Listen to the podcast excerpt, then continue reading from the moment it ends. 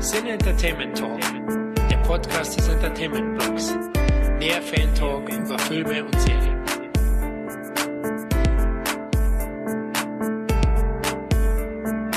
Willkommen beim Cine Entertainment Talk, diesmal in einer illustren Runde, die gar witziger nie sein könnte, passend zum Thema. Und zwar geht es um den Joker und da habe ich in meine Manege geladen den Tobi. Hallo. Und den Micha. Schönen guten Abend allerseits. So, der Joker, der polarisiert ja gerade ein bisschen und wir haben uns vorgenommen, wir quatschen nicht nur über den neuen Film, über den ja auch schon so viel geredet wird und über den wir auch viel reden werden, sondern gucken uns ein bisschen die Figur an und die ganzen Film-Joker im Speziellen. Da wird der Hauptaugenmerk äh, von uns drauf liegen, das Hauptaugenmerk. Und dann reden wir noch ein bisschen über die, ja, ein bisschen die, die äh, Joker der zweiten Reihe der Serien, der animierten Filme, hier und da ein paar Videogames. Und wir wollen jetzt hier aber kein Wiki-Gewichse machen. Das heißt, wenn ihr jetzt hofft, jede kleine Einzelheit über die Figur des Jokers zu erfahren, ey, da gibt es so viele Seiten und äh, Videos. Und wenn wir das wirklich ausgiebig hätten machen wollen, dann hätten wir wahrscheinlich einen Podcast von sechs bis sieben Stunden, wenn nicht gar mehr. Und da haben wir keinen Bock drauf. Wir haben einfach gesagt, ey, wir haben Bock über das Thema Joker. Und wir sind alle Fans von verschiedenen Jokers, also reden wir einfach drüber, so wie uns äh, der Mund gewachsen ist. Und dann wird irgendwann wahrscheinlich ein Podcast raus, wenn wir am äh, Ende fertig sind. Dann müssen wir trotzdem eine kleine Reihenfolge werden wir angehen. Am Anfang erzählen wir euch ein bisschen, ja, wo ist der hergekommen und so weiter. Und ich frage einfach mal in den Raum, Micha, deine erste Berührung mit dem Joker? Meine erste, meine erste Berührung mit dem Joker war tatsächlich erst so richtig, also meine aller, aller, allererste Berührung mit dem Joker war wahrscheinlich ein Spielzeug, um ehrlich zu sein, weil ich glaube, ähm, ich habe vorher bewusst weder Comic-Serien, also so Superhelden-Serien äh, geguckt, noch ähm, die ersten Filme. Also tatsächlich bewusst filmtechnisch wahrgenommen habe ich den Joker echt erst in The Dark Knight. Und dann hat sich das im Nachhinein so entwickelt, weil die Figur äh, dann auch wirklich erst so richtig interessant für mich wurde. Klar habe ich den Batman mit Jack Nicholson und so, das alles auch schon mal gesehen, aber irgendwie ist das alles damals noch nicht so im Kopf hängen geblieben. Damals haben Dinosaurier und Godzilla einfach noch eine übergeordnete Rolle gespielt. Guter Mann. oder, guter Mann. Oder, äh, weiß ich nicht, Verbrecher, meuchelnder Bruce Willis oder was weiß ich. Auf jeden Fall habe ich da noch nicht so den Zugang zu Batman, Superman, Spidey und den ganzen äh, anderen Freaks da gehabt. Konnte man Insofern, auch schwer, wenn äh, die bei uns heißen, die Spinne oder der Rächer oder wie in dem Fall vom Joker. Ich habe noch Comics gehabt, wo er der Lacher heißt. Ja, äh, aber ja, ich bin nicht ganz bei dir, aber äh, selbst Batman auf Englisch äh, ist jetzt nicht gerade, meine, der, der Fledermausmann klingt für mich jetzt halt auch auf Englisch nicht gerade wirklich spannend. Oder Green Lantern oder sowas. Wieso der Keine grü Ahnung. grüne Laterne ist doch der Hit. Wer will nicht so cool sein wie die grüne Laterne? Ist der Hammer. Vor allen Dingen an St. Martin. Aber man muss auch sagen, und wir werden sehr relativ wenig über Batman reden, dass Batman an sich ja nie wirklich cool war. Also es waren ja immer seine Bösewichte und Gotham. Batman selber, ey, wer wollte ein Batman sein? Also damit machst du jetzt ein Fass auf, ne? Ja. Da muss ich mich jetzt schon wieder hart zurückhalten. Aber ich sag, okay, gehen wir mal so weit. Zum Glück gibt's Batman und nicht nur Robin. Weil ganz ehrlich, gab es jemals irgendeine Ausführung, wo Robin cool war? ja, bei How I Met Your Mother, aber ich glaube, das war nicht Batman. Habe ich nie geguckt, fand Ja. ich immer kacke. Das ist doch gut so. Aber da kann ich dir recht geben, Micha.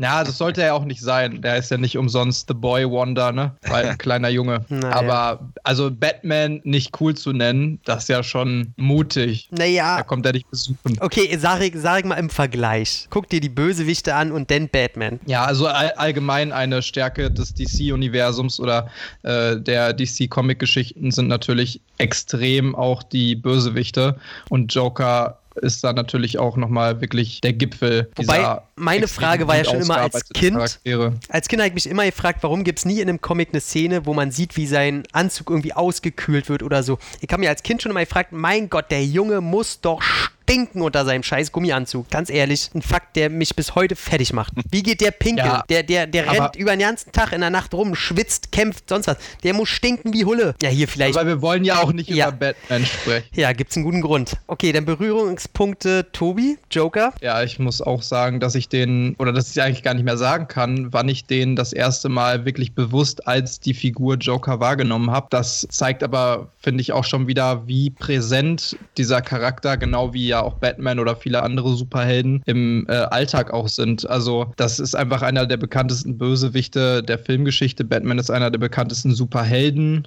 nicht nur der Filmgeschichte, sondern auch der, der Comics und allgemein der Popkultur sicherlich. Und ich habe wahrscheinlich auch das erste Mal den Joker so auf Leinwand gesehen, Jack Nicholson, mhm. als ich einfach noch ein bisschen äh, jünger war und einfach irgendwie der Film mal lief, aber da habe ich den auch jetzt nicht bewusst als den Joker wahrgenommen und konnte sicherlich auch noch nicht wirklich erfassen, auch wie, da, wie gut damals schon äh, Jack Nicholson den Joker porträtiert hat und wie man das alles in Relation setzen kann zu den anderen Inkarnationen. Aber ich kann mich daran erinnern, dass ich, als ich damals den Film gesehen habe, ja schon mich extrem, ich will jetzt nicht sagen gegruselt habe, aber es war schon eine krasse Erfahrung irgendwie, den da so als Bösewicht zu sehen, weil Jack Nicholson natürlich auch einfach eine total geile Performance hingelegt hat. So richtig bewusst wahrgenommen und mich mit dem Charakter selbst beschäftigt und auch ein bisschen tiefer in die Comics von Batman eingetaucht und sowas. Das bin ich dann tatsächlich auch über die Nolan-Trilogie und dann Heath Ledger. Und das war ja damals auch ein Hype, zu Recht in dem Fall auch. Und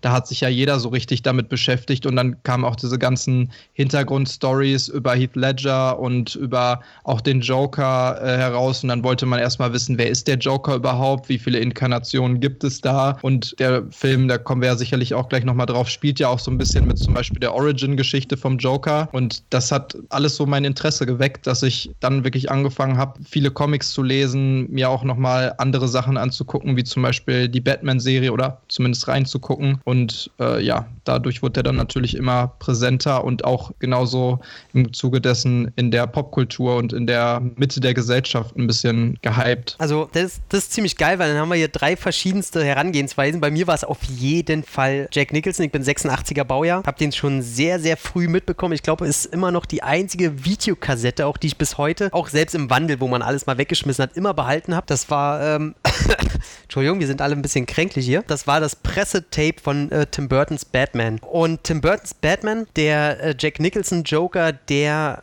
war für mich, glaube ich, in meiner Kindheit ein absoluter Held. Also der war so eine Galionsfigur im Freundeskreis. Da wurden so viele Zitate von allem, was er im Film sagt, wurde wiedergegeben. Jack Nicholson war für mich danach, boah, es gab keinen größeren. Und nebenbei lief aber immer noch die geile The Animated Series. Die lief ja immer auf Pro 7. Und da war mir früher noch gar nicht bewusst, wer den gesprochen hat. Da kommen wir ja dann später zu. Und die Serie das Intro, das alles so geil. Und äh, dann kam ja auch der Joker drin vor und das war früher noch gar nicht so bewusst, dass der so allumfassend präsent war. Denn ich weiß noch, wie ich auf jeden Fall eine Fahrradklingel hatte mit einem Joker-Kopf drauf. Und das war auf jeden Fall irgendein Joker, der weder auch sehr Oh, ey, die kenne ich auch noch. Die hatten tatsächlich auch viele, wo ich früher mal dachte, es ist einfach nur so ein Clownsgesicht, ne, was du da zerdrücken kannst als, als Fahrradklingel. Aber tatsächlich, da gab es richtig viele wirklich mit Joker-Gesicht drauf, ne? Genau, die gab es nämlich bei McDonalds. Und die hatten äh, äh, sau viele damals und ja, damals war es noch nicht so outrated, dass man Fastfood gegessen hat einmal die Woche. Aber ist ja cool, dann haben wir da mehrere Herangehensweisen und wir können aber so sagen, also wir alle finden den Joker mega geil. Also, ne, da, da müssen wir jetzt nichts irgendwie zerreden oder müssen da irgendwas in Frage stellen. Nee, also da gehe ich auch ganz mit dir d'accord. Wie der Franzose sagt. Wie der Franzose, der Spanier sagen würde. Scheiße, es ist wirklich französisch, ne? Scheiße. Ähm, aber ich würde sagen, dass, also das ist ja schon fast in einem Bereich, wo man sagt, boah, der wird so krass gehypt, das ist so Mainstream, den Joker geil zu finden. Den finde ich genau deswegen schon nicht mehr so cool, ne? Aber er ist einfach so krass und auch, muss man sagen, jede neue Inkarnation hat wieder was Besonderes, ob man die jetzt gut findet oder nicht gut findet. Aber wirklich in jedem Bereich stellt er sich auf eine besondere Art und Weise heraus, sodass man den eigentlich trotz des Hypes einfach auch geil finden muss und da auch einfach mitgehen muss. Also für mich ist der Joker als Charakter einer der stärksten, interessantesten Charaktere an sich, aber auch einer der besten Bösewichte der, der Popkultur.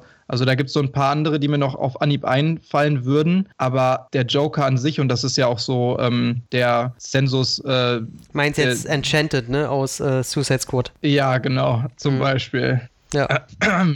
Aber da gibt es halt auch kaum jemand, der dem das Wasser reichen kann als, als böser Charakter. Und ich finde es auch geil, dass der immer wieder neu explored wird ne, von, von der Popkultur von verschiedenen Medien und kann eigentlich momentan noch nicht in Anführungsstrichen genug davon bekommen, auch wenn er natürlich immer wieder versucht wird, genau deswegen, weil alle ihn geil finden, in die Geschichten einzubauen. Aber es gibt natürlich auch noch viele andere geile äh, Bösewichte, die man da nicht vergessen darf, aber trotzdem sticht er Joker immer wieder hervor, weil er einfach was ganz Besonderes ist. Ne? Also genau, bevor wir überhaupt zu der Geschichte kommen, was ihn so besonders und ausmacht, kann man auch sagen, selbst die schlechteste Inkarnation macht irgendwie, die unterhält. Also ich finde, die schlechteste ist generell die Scooby-Doo-Joker-Variante. Also es gab halt in Scooby-Doo einen Joker und der war halt wirklich so sehr, sehr lächerlich, handsam, äh, nicht unterhaltsam. Er konnte nicht mal Scooby-Doo erschrecken und das war alles so sehr lächerlich. Wir sprechen jetzt natürlich sehr von den, von den Exoten, sag ich mal, von denen, die kein Schwein kennt. Es gab, aber zu denen kommen wir ja sowieso nachher nochmal. Ähm, Micha, willst du noch was sagen? Ansonsten wirklich ein bisschen zu der Herkunft. Mach du, äh, ich werde später wahrscheinlich mehr sagen als jetzt zur Herkunft und, und dem Ursprung vom Joker, weil wie gesagt, bei mir der echt erst spät angefangen hat sozusagen. Wahrscheinlich spätestens, wenn wir zu unserem Lieblings-Joker kommen, überlasse ich dir sowieso das Feld. ähm, okay. Worauf ich mich schon sehr freue, äh, weil du da mehr weißt als ich. ah ja, okay, 80 Minuten äh, Jared Leto-Monolog. Selbstverständlich. Nee, ich dachte, der Joker aus dem General Motors Werbespot. Ganz schlecht, okay. ganz schlimme Nummer. Auf jeden Fall, wir wollen natürlich kurz einen kleinen Bildungsauftrag wollen wir machen. Von daher, äh, erfunden wurde das Ganze von einem äh, Assistentenzeichner von Jerry Robinson und später von Bob Kane, dem Erfinder von Batman, äh, so ein bisschen überarbeitet und kam in Batman Nummer 1 1940 schon vor und war eine Inspiration natürlich The Man Who Laughed. Kennt, kennt ihn jemand? Also gesehen habe ich ihn jetzt nicht, aber ich kenne natürlich die Hintergrundstory und äh, auch einfach im Zuge von der Informierung über Joker taucht das immer wieder auf. Und wenn man alleine auch diese äh, Filmposter oder diese Szenenbilder aus dem Film sieht, dann erkennt man da natürlich auch ganz klare Parallelen. Alleine schon durch diese Mundwinkel, die nach oben gezogen sind und dieses Grinsen, was meiner Meinung nach auch einen echt krass schrecklichen Hintergrund hat, auch innerhalb des Films. Und könnte man vielleicht einmal kurz sagen, das ne, ist ein Film äh, aus Ende der 20er und der Film wurde gemacht von, weiß ich gar nicht, Paul. Da fragst du jetzt was. Nee, das, weil der wurde glaub, in Deutschland Paul, auch immer sehr stiefmütterlich behandelt, der Film. Ja, genau. Also ist jetzt nicht so mega bekannt. Der, der Regisseur war, glaube ich, Paul Laney. Wie gesagt, ist Ende der 20er rausgekommen. Und äh, da geht es um einen Mann, der von dem König, dem damaligen, ein immerwährendes Lächeln ins Gesicht, man könnte es jetzt nennen, gezaubert bekommt, aber äh, quasi quasi so eine typische Praktik damals, ähm, auch im Mittelalter und sowas, war halt den Jokern, also den Personen, die halt den, den König und die ganzen ähm, die Harlequins und so, ne? Genau, so bespaßen sollten. Wenn die halt scheiß Witze gemacht haben, dann wurden die damit bestraft, äh, dass denen im Gesicht die Muskeln durchgeschnitten wurden, was dann halt dazu geführt hat, dass sie immer nur noch lachen konnten. Also sie konnten im Prinzip nicht mehr nicht grinsen. Und äh, diese Praktik an sich ist ja schon sehr schrecklich, passt aber ja auch irgendwie zu so einer Hintergrundgeschichte. Und diese Thematik kommt ja auch in vielen Joker-Geschichten immer wieder vor. Also zum Beispiel mit seinem Lachgas, so dass er andere Leute dazu zwingt, auch nur noch lachen zu können und sie, also die Person um sich herum, zu einer Art Joker auch macht, ne, die einfach auch ein bisschen wahnsinnig werden und die ganze Zeit dieses Grinsen halt haben, weil man sieht den Joker ja kaum, gerade in den früheren Versionen, ohne dieses breite Grinsen von einem Ohr bis zum anderen Ohr. Und ja, in diesem Film wird das halt auch sehr krass porträtiert. Genau, also man kann jetzt nicht davon reden, dass das irgendwie vielleicht abgekupfert wurde, sondern der Film ist eine ganz klare Vorlage. Also man hat damals ja nach neuen Bösewichten gesucht und so weiter. Und der Film ist halt außerhalb Deutschlands generell oder zum Beispiel auch in, in, äh, in England oder generell auch Amerika und so ist ja weitaus bekannter. So wie, keine Ahnung, heute einen, der Unsichtbare oder so auch hier bekannt ist. Deswegen äh, gibt leider, glaube ich, nur eine britische Blu-ray oder so und ist auch alles ganz schön teuer, wer den mal gucken will. Ansonsten kann man generell auch zurückverfolgen, dass während der 40er, 50er, 60er der Joker eher so der, der Spaßvogel war. Der war wirklich so dieser kleine, auch hat er mal wieder einen Witz gemacht und guck mal, wie er wieder hier die, die Leute am Finger herumgeführt hat und, und weiß ich nicht was. Und also so richtig ernst nehmen von von der psychologischen Seite aus oder von seiner Bedrohlichkeit konnte man den nicht. Also ich habe auch mal ein paar Comics reingeguckt. Von früher äh, kann man ja digital, hat man da ja zum Glück Einsicht. Und äh, das ist wirklich dieser typische, wer mal eine Kinderserie von Batman oder so gesehen hat, wo der sehr, oder so der Lego Batman, der geht charakterlich ja auch sehr in die Richtung. Der hat eine ungefähre Vorstellung, so, weiß ich nicht, da ist das krasseste, was dann passiert, wahrscheinlich der, äh, der Boxhandschuh, der aus der Kanone kommt. So ungefähr. Der hat nie jemanden ermordet oder sonst irgendwas. Das war auch damals verpönt, weil äh, morden durften nur die Nummer 1 Bösewichte, weil es, die wollten nicht, dass Bösewichte entkommen, die gemordet haben, damit Batman nicht blöd dasteht. So quasi als Held, der muss die natürlich immer einfangen können und äh, das geht so natürlich nicht. Deswegen war Joker immer lange Zeit auch ein Bösewicht der zweiten Reihe und verschwand sogar in den 60ern komplett. Da war der äh, rund zehn Jahre, hat keiner mehr an den gedacht und war auch völlig von der Bildfläche verschwunden. Kann man sich heute gar nicht mehr vorstellen. Und ja, dann kamen die 70er und damit, sag ich mal, der Tod von Jason Todd und die Querschnittslähmung von Barbara Gordon. Und zwar wurde in den 70ern der Joker wieder neu aufgerollt und er wurde ein absoluter Psychopath. Einer von euch gelesen, so Comics aus der Zeit oder auch hier äh, natürlich Dingens? Äh, hier, na, wie heißt er? The Killing Joke. Killing Joke. Genau, ja, so Killing Joke habe ich zum einen äh, gelesen, zumindest, ich weiß nicht, ob das die neue Auflage ist oder ob das der Originale ist, aber ähm,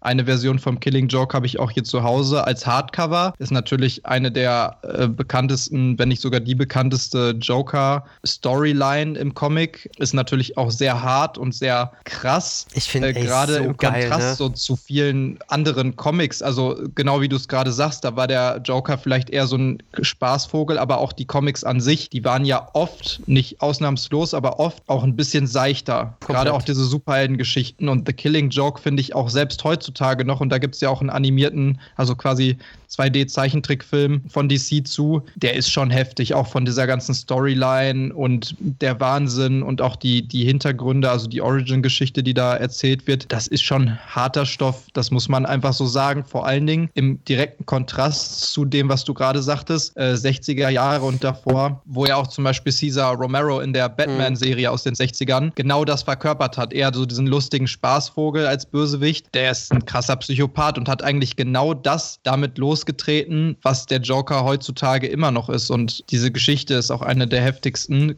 Dann natürlich noch diese Jason Todd-Geschichte, dass er quasi einen von Batmans Den, den Robins, genau, den Spoiler-Alarm, zweiten, den zweiten Robin. ja, genau, den zweiten Robin. Also es gab ja mehrere Robins. Äh, wenn die fertig waren mit ihrer Ausbildung, hat sich Batman neun geholt und die einzelnen Robins wurden zu anderen eigenen Superhelden quasi. Und der zweite Robin, Jason Todd eben, wurde vom Joker getötet. Vor allem auch noch, Und- wie ist ja das Ding, ne?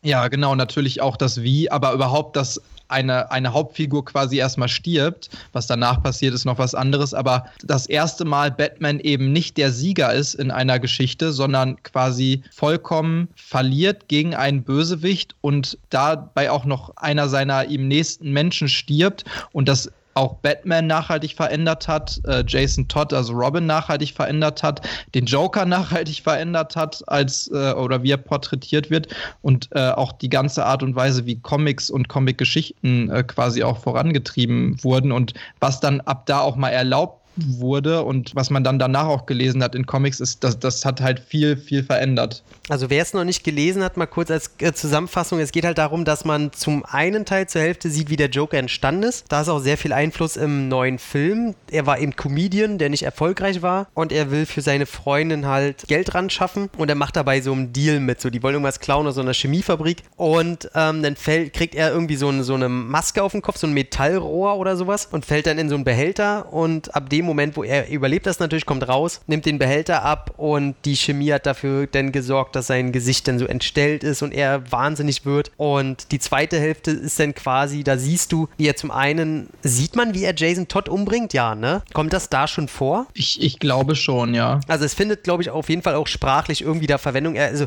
er schlägt den halt mit einem Eisenrohr kaputt. So, also er drischt da auch äh, Minuten einfach nur auf den einen. So lachend, bis er halt wirklich nur noch äh, einen kaputten Jason Todd da liegen hat. Äh, und zum anderen ist da halt Barbara Gordon, die ja Batgirl war. Und die macht halt die Tür auf und er schießt sofort auf sie. Und ab dem Moment ist sie querschnittsgelähmt und so ist dann Oracle entstanden. Und ähm, sie ist ja die Tochter von James Gordon, Jim Gordon. Und er muss dann quasi gefesselt durch eine Geisterachterbahn und Komplett nackt. genau auch, ne? komplett nackt Und gefesselt. gefesselt und während der Geisterbahn kriegt er wie so ein Kaleidoskop, kriegt er andauernd Bilder gegen den Latz geknallt, die überall hängen und groß und alle lachen sie von der angeschossenen Barbara Gordon und wie sie über sie herziehen, während sie da fast äh, stirbt und ich weiß nicht, es wird nur so ganz leicht angedeutet, aber ich weiß nicht, ob sie sie auch noch, also ob es suggerieren soll, dass sie sie vergewaltigen. Ähm, ja, doch, definitiv. Also das, das ist schon so der Tenor auch. Und die, die wollen halt den Gordon äh, wahnsinnig machen. Also es geht da sehr viel in dieser Story um Wahnsinn und jemanden halt, weil einfach so schlimme Dinge passieren, die niemand erfassen kann als normaler Mensch, da, dass die Personen einfach, genau wie du sagst, gebrochen werden und in dem Fall halt der, der Gordon, aber auch alle, die damit zu tun haben, also auch natürlich Batman, weil Batgirl, also auch eine seiner engsten Vertrauten da fast getötet wird und dann querschnittsgelähmt ist und auch sein, sein Robin und sowas, dass die alle äh, so schlimme Schicksale erfahren und du halt einen Gegner hast, gegen den du nichts machen kannst. Also das erste Mal, dass Batman jemanden hat, der im Prinzip auf seiner Stufe steht, nur halt wirklich genau den Kontrast darstellt. Also sieht man ja, also was ich tatsächlich bei der Story am schönsten finde, ist das Ende. Die letzte Seite, wo der Joker Batman einen Witz erzählt. Kennst du die Szene noch? Ähm, Weil die will ich, ich würde ich ungern, genau ungern spoilern. Na egal. Dann, äh, das Spoiler ich auch nicht, guckt euch selber an. Auf jeden Fall Killing Joke, muss ich auch sagen. Die ist auch gar nicht so lang, die Geschichte, aber die ist richtig, richtig geil. Und danach hat sich ja generell komplett die ganze Figur immer mehr geändert. Es kam ja auch denn dazu, dass sich zum Beispiel Batman hat sich ja auch mal mit der Bat-Familie zusammengetan, als jemand anderes äh, Batman umgebracht hat. Da war der so sauer, dass er alle seine Prinzipien hingeschmissen hat und mit den Leuten zusammengearbeitet hat, damit er den Mörder von Batman umbringen kann, weil er so sauer auf ihn war, weil er Batman nicht mehr umbringen konnte. Und äh, die ist tatsächlich ziemlich geil, die Storyline. Aber ähm, tatsächlich den interessantesten Batman, muss ich sagen, ist comicmäßig schon fast der neueste, in der DC hatte ja diesen komplett Neuanfang gemacht. Irgendwie The New 51 oder New 52, das war, glaube ich, vor fünf, sechs Jahren. Und no, da New 52. Ja. Und da haben sie alle ihre Serien neu aufgelegt. Das heißt, du konntest als komplett Neuanfänger, konntest du komplett alle Serien jetzt auch anfangen, weil sie alles nochmal auf Null gesetzt haben. Und da war das so, dass in einer der Batman-Reihen, ich glaube, glaube ich, äh, drei verschiedenste Batman-Comic-Reihen und in der, die so ein bisschen düsterer waren, so ein bisschen realistischer angehaucht, da äh, war gleich in der ersten Ausgabe, findet man das Gesicht vom Joker. So aufgehangen wie bei Schweigen der Lämmer oder sonst immer, war auch recht brutal. Und er hat sich halt selber sein Gesicht abgeschnitten, äh, um zuerst den Leuten wahrzumachen, irgendwie, ja, der ist tot, der Joker. Und nachher ist er quasi immer auch noch verrückter geworden und hat quasi als entstelltes Monster die Leute immer wie so ein Mörder heimgesucht. Und das ja. war ziemlich geil. Und sich dann hinterher auch das Gesicht wieder angetackert, ne? Genau. Oder anderen auch das Gesicht wieder angetackert. Genau, er hat äh, anderen das Gesicht angetackert, das war geil. Das ist, also da gibt es auch so krasse Artworks, also schon geil, krasse Artworks, muss man auch sagen, aber das ist natürlich auch genau das, was ich meinte. Der Joker ist immer krasser geworden und ähm, der sah ja schon immer ein bisschen heftig aus, finde ich. Also, ich meine, Clowns oder Clown-Schminke im Gesicht ist ja sowieso etwas, was viele Leute ja vielleicht ein bisschen befremdlich finden. Und es gibt viele Leute, immer. die haben Angst, genau, verunsichert. Es gibt viele Leute, die haben Angst vor Clowns äh, oder finden die nicht geheuer, weil die natürlich auch immer diese Person nicht einschätzen können. Das ist halt so der Hintergrund von einem Clown. Ne? Man sieht immer nur eine Maske und kann nicht dahinter schauen. Und das ist beim Joker ja ähnlich. Und da finde ich auch immer, wo wir jetzt da gerade auch quasi bei, bei den Hintergründen und bei den Origins von der Figur so ein bisschen sind, obwohl die natürlich immer wieder verändert wird, teilweise nur ganz klein verändert wird, die Origin Story, teilweise ganz groß verändert wird, dann gibt es wieder keine Origin Story. Mittlerweile gibt es etliche verschiedene Versionen und das ist ja auch das, womit der Heath Ledger Joker in The Dark Knight ein bisschen spielt oder Nolan ein bisschen spielt mit den Zuschauern. Aber ich fand eigentlich auch immer am interessantesten, dass man eben nicht sagen kann, woher der Joker kommt und was so die genaue Origin Story ist vom Joker und die Hintergründe und sowas. Aber dass man trotzdem halt so eine, so eine Figur hat, die einfach nicht erklärbar ist. Also du, du hast jemanden, der so grausam ist, dass man es kaum fassen kann als normale Person. Und du kannst auch nicht sagen, warum ist das Ganze so passiert, warum ist der so geworden. Er ist einfach so. Und eine der gruseligsten und schlimmsten und schrecklichsten Charakterzüge von ihm ist halt, dass er halt so ist, wie er ist ohne dass man es erklären kann, dass es keinen Hintergrund gibt. Ja, es gibt Fand ich ja, schon immer total geil bei dem Joker eigentlich. Es gibt ja immer so die zwei, drei, die sich mittlerweile so ein bisschen eingebürgert haben. Die eine, dass äh, er mit anschauen musste, dass halt sein Vater seine Mutter umbringt. Und als der Vater sieht, dass er das sieht, er ihm halt auch ein Grinsen reinritzt und äh, sich danach selber, glaube ich, umbringt. Und die andere natürlich, die wir schon erwähnt haben, dass er immer irgendwie bei so einem Überfall in so einen Chemietopf fällt und äh, dann entstellt wird. Das, da nimmt ja auch Dark Knight dann Bezug drauf, weil der erzählt ja auch immer die verschiedensten Geschichten und das sind ja die beiden. Und äh, es gab ja mal bei Green Lantern, gab es den allmächtigen Stuhl. Klingt irgendwie wie Klopapierwerbung, aber der, da hat sich Batman raufgesetzt und er hat ja gefragt, woher kommt der Joker, beziehungsweise wer ist der Joker, damit er endlich mal gegen ihn vielleicht irgendwas in der Hand hat oder sonst irgendwas. Und die Antwort vom Stuhl war, der Joker ist nicht einer, er ist drei. Und das klingt für mich heute wie so ein, ja, hier, wie, weiß ich, die Weltantwort auf alle Fragen ist 42. So, ja, okay. Äh, fand ich auch, also ich fand es damals total interessant. Diese Storyline kenne ich halt auch.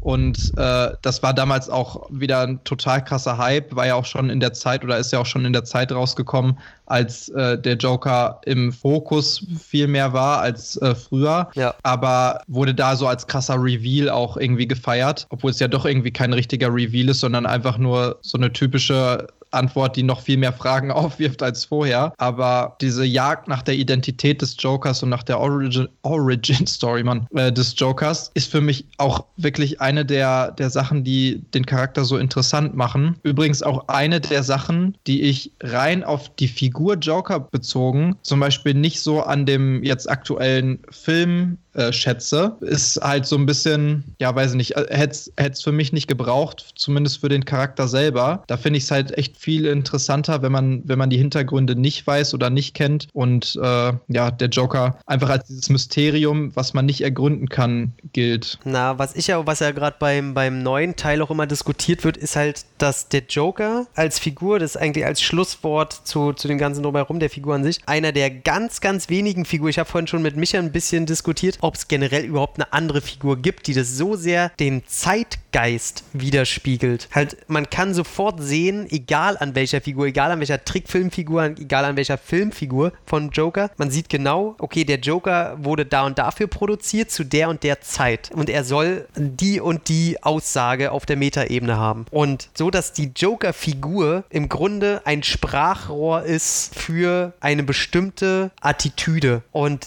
gibt es irgendeine andere Figur, die das besitzt. Also wo quasi der Charakter im Grunde eh nicht zu, zu packen ist, weil die so geändert werden kann, dass man vielleicht irgendeine Art Grundstruktur hat, aber alles andere wandelt sich komplett. Also muss ich dir absolut recht geben. Das ist auch eine der Sachen, die ich auch so interessant zumindest an den oder vor allen Dingen an den äh, Filminkarnationen vom Joker finde, dass man schon fast sagen könnte, das ist ein Spiegel ähm, seiner Zeit. Also es ist definitiv alle, alle Inkarnationen sind immer ein Produkt ihrer Zeit. Und an den Filminkarnationen kann man es natürlich auch ganz gut festmachen, weil du halt sehr krasse und auch größere Zeitspannen zwischen diesen Joker-Versionen hast. Und du dann halt auch den besser analysieren kannst. Bei einem Charakter, der halt äh, mehrmals im Monat in irgendwelchen verschiedenen Comics auftaucht und das dann über Jahre und Jahrzehnte, muss man sich natürlich dann auch bestimmte Eckpunkte suchen und dann gucken, wie hat er sich verändert oder wie verändert er sich noch. Aber also es gibt ja eigentlich auch keine Figur, die halt so lange schon präsent ist, aber auch bekannt präsent ist und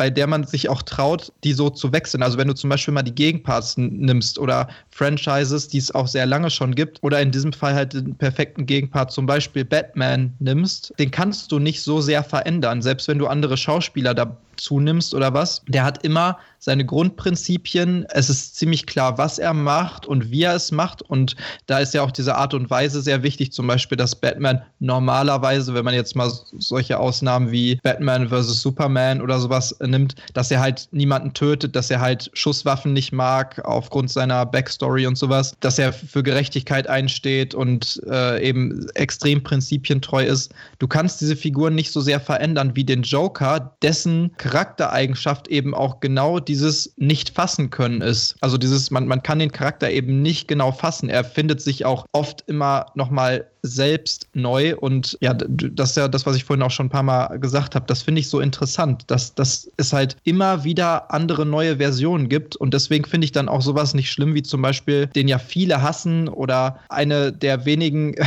Joker-Versionen, wo viele sich einig sind, der ist scheiße, Jared Letos ja, Joker. Da kommen wir aber nachher aber, noch zu und ja, da genau, kommen wir nachher noch ja. zu, aber ich kann damit leben und ich, ich finde es halt trotzdem interessant im Gesamten, dass dieser Charakter immer immer neu erfunden werden kann und es trotzdem irgendwie auch ein bisschen passt. Ich sage, es gibt immer nur einen Unterschied, wo man es merkt und das ist, wo man sieht, dass der Joker einfach nur reingepappt wurde in das Produkt, weil sie wissen, der Joker generiert Kohle. So, das merkt man ab und zu. Da gibt es auch Zeichentrickserien, die sehr billig sind, die sehr langweilige Joker haben. In Zeichentr äh, in, in Spielen gab es hier und da mal einen langweiligen Joker, aber wenn das ein wirklich eigenes Produkt ist, was wirklich also auch wirtschaftlich einfach ernst gemeint ist, dann sieht man oft, du kannst die Figur einfach nicht verkacken. Also es gibt Werbespots, wo du dir sagst, oh Mann, ey, Leute, was soll das? Aber dann lass uns mal kommen zu den Jokern eben aus der zweiten Reihe, wo ich denn jetzt Micha gleich das Feld überlassen werde. Und fallen euch bei Jokern aus der zweiten Reihe, also außerhalb der Hauptfilm-Joker, fällt euch da einer ein, wo ihr sofort sagt, ey,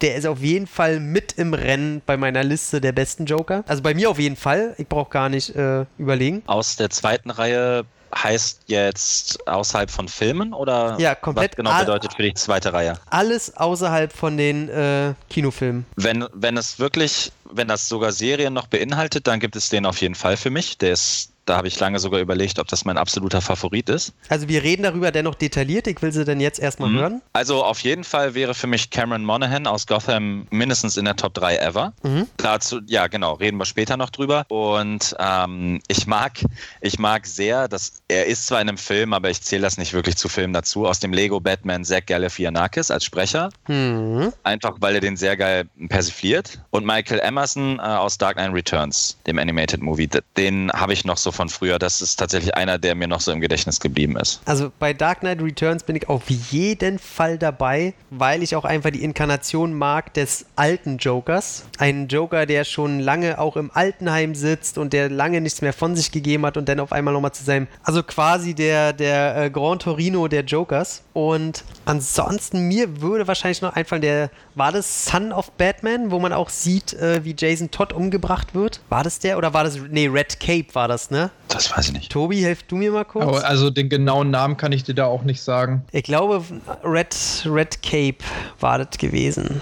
Da jagt er den Joker auch irgendwie. Den verwechsel ich immer mit Son of Batman und einem von den beiden sieht man ihn nur kurz in der Zelle sitzen und ihn lachen. Und in der anderen ist er halt wirklich der Gegner und da ist er auch sehr cool. Aber ich bin auf jeden Fall auf Michas Seite der Mon Monaghan, ja, Monahan, Monahan, ja. Monahan, äh, Monahan. aus Go der Serie Gotham, eine Serie, die so überhaupt nicht die Fans bekommt an Masse, die sie eigentlich verdient. Also die steht für mich so weit überhalb überhalb dieses ganzen Arrowverse und Flash und Supergirl-Scheiße. Ist echt eine wahnsinnig gute Serie. Und ich muss auch sagen, die Figur, die man jetzt, ich sage mal, als Joker annehmen kann, wenn man es will, dann ist der wahnsinnig geil. Und ich würde sogar überlegen, ob der bei mir auf die Eins kommen könnte. Weil der Typ, ich meine, der hat auch viel mehr Zeit durch wahnsinnig viele Folgen und der darf sich ausspielen wie ein Berserker. Und der Typ kann halt auch was. Ansonsten natürlich muss noch erwähnt werden äh, Mark Hamill, Luke Skywalker, als äh, Sprecher der animierten Serie von aus den 90ern und auch der äh, Videospiele. Drei von vier Videogames aus der Arkham-Reihe. Und das, da hat er schon äh, was gerissen. Also wer die Spiele gespielt hat, der Typ ist halt der Wahnsinn. Was der da mit seiner Stimme macht, ist sehr geil und äh, da verdient er auch alle Lorbeeren. Ähm, ich überlege gerade aus dem Zeichentrick, da gab es noch, oh, es gab noch ein Negativbeispiel. Da haben sie irgendwie jetzt in den 2000ern probiert, den ganz neu irgendwie aufleben zu lassen für so eine Kinderserie, wo er so jünger ist und richtig wie so ein, wie so ein Rastafari oder so, hat der so eine Frisur. Der sieht so ein bisschen aus wie Blanka aus Street Fighter. Ein ganz krudes Ding. Oh, ja, ja, ja. Aber ich glaube,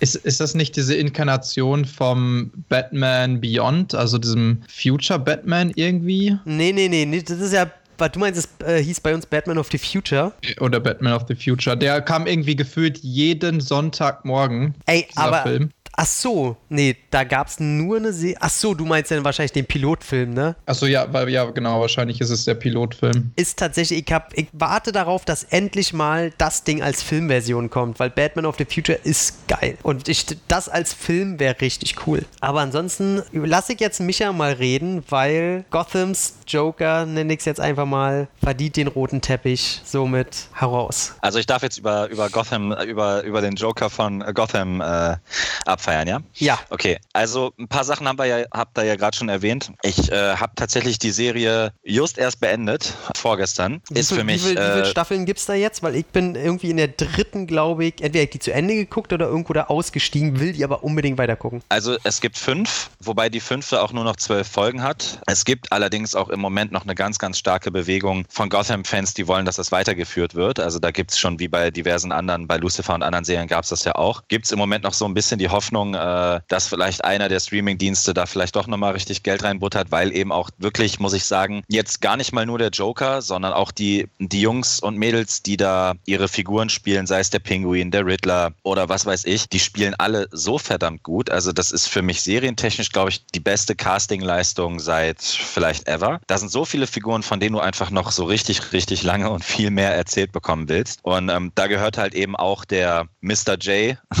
dazu, der ähm, aus verschiedenen Gründen ähm, darf er ja in der Serie gar nicht Joker genannt werden. Genau wie, wie Harley Quinn nicht Harley Quinn genannt wird und so weiter und so fort. Haben die aber super geil gelöst. Und jetzt womit haben wir ja womit hängt das äh, direkt zusammen? Also man kann ja Ich weiß sagen, nicht mehr- dass, dass die Serie es spielt ja zeitlich, äh, ist ja James Gordon halt, fängt gerade bei der Polizei an, ne? Ja, ja, also klar, die Serie fängt natürlich, um das mal einzuordnen, die Serie fängt mit einem jungen Bruce Wayne quasi frisch vom Tod der Eltern, wenn man so will. So fängt die Serie an. Also äh, so lernen sich äh, damals noch nicht Commissioner Gordon, sondern Officer Schlag mich tot Gordon als Frischling, fängt an beim GCPD und lernt quasi Bruce Wayne kennen, weil er den Fall der toten Eltern bearbeitet und später Bruce halt verspricht, da dran zu bleiben und so weiter und so fort. Im Folge dessen werden um Gotham rum natürlich diese ganzen anderen Figuren so langsam hochgezogen, noch in ganz anderen Rollen, vielleicht noch in anderen Jobs, äh, haben noch gar nicht ihre Namen, sondern da sind eher noch Mafia-Strukturen herrschen da anfangs noch vor. Und so nach und nach wird, wird die Welt und wird Gotham halt verroht und verrückter und so weiter und so fort. Und so kommt halt eine quasi eine Antagonisten-Ikone nach der anderen bekommt so ihre, ihre Momente. Und beim, ich nenne ihn jetzt trotzdem mal Joker, hat man einfach so ein bisschen das Problem, dass der Joker viele oder auch gar keine Ursprungsgeschichten hat. Es war also schwierig, den einzuordnen, auch alterstechnisch, wenn man jetzt sich zurückerinnert an Jack Nicholson oder eben an jüngere Joker-Versionen oder was weiß ich, war es schwierig, den anhand eines wachsenden Bruce Wayne sozusagen äh, mit einzuflechten. Und ich bin mir auch nicht ganz sicher, ob es da rechtlich Diskussionen gab. Auf jeden Fall heißt der Joker zu keiner Zeit Joker in dieser Serie, was aber natürlich dem Cameron Monaghan, der diese Figur, diese Figuren, dazu komme ich gleich verkörpert, unglaublich in die Karten spielt,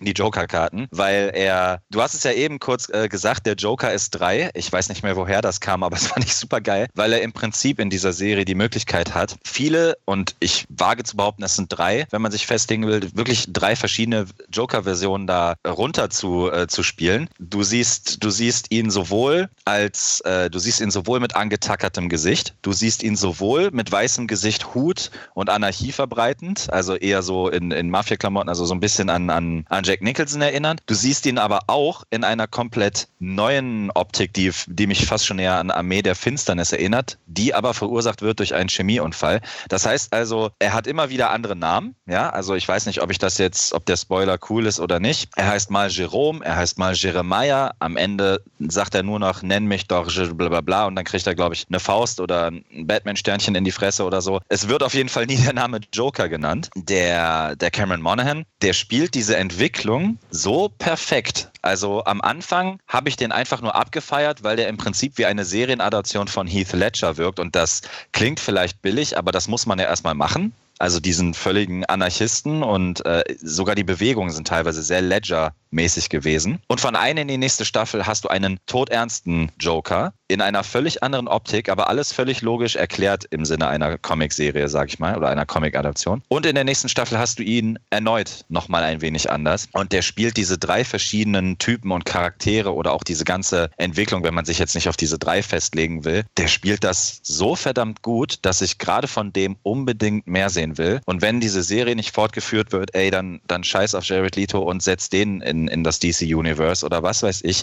Aber dieser Typ muss diese Rolle irgendwie weiterspielen können. Also ganz, ganz, ganz fette Empfehlung für die, für die Watchlists da draußen. Gotham ist bis jetzt ein rundes Ding äh, von Anfang bis Ende mit absolut rotem Faden, ganz, ganz wenigen Folgen, die da rausbrechen und vor allen Dingen so ab Staffel 2, 3, 4 und so, da kommt ja dann auch diese, diese Joker-Figur immer, immer häufiger vor und wird immer wichtiger und wird auch immer bedrohlicher und schaut es euch auf jeden Fall an. Ich feiere die Serie sehr und ich kämpfe tatsächlich auch damit, ob es nicht vielleicht sogar die beste Joker-Figur für mich ist, aber er hat eben auch mehr Zeit und ähm, ist deswegen, ja, es ist ein 50-50-Ding für mich, aber es ist auf jeden Fall einer der absoluten Favoriten für mich. Ich habe tatsächlich auch damals angefangen, Gotham, also ich habe jetzt auch Gotham tatsächlich vor zwei Monaten oder sowas äh, erst beendet, habe dann aber auch dieses Jahr damit angefangen und bin auch vor einiger Zeit, also auch schon vor ein paar Jahren, darauf aufmerksam geworden auf die Serie, nur durch die Performance von Cameron Monaghan. Also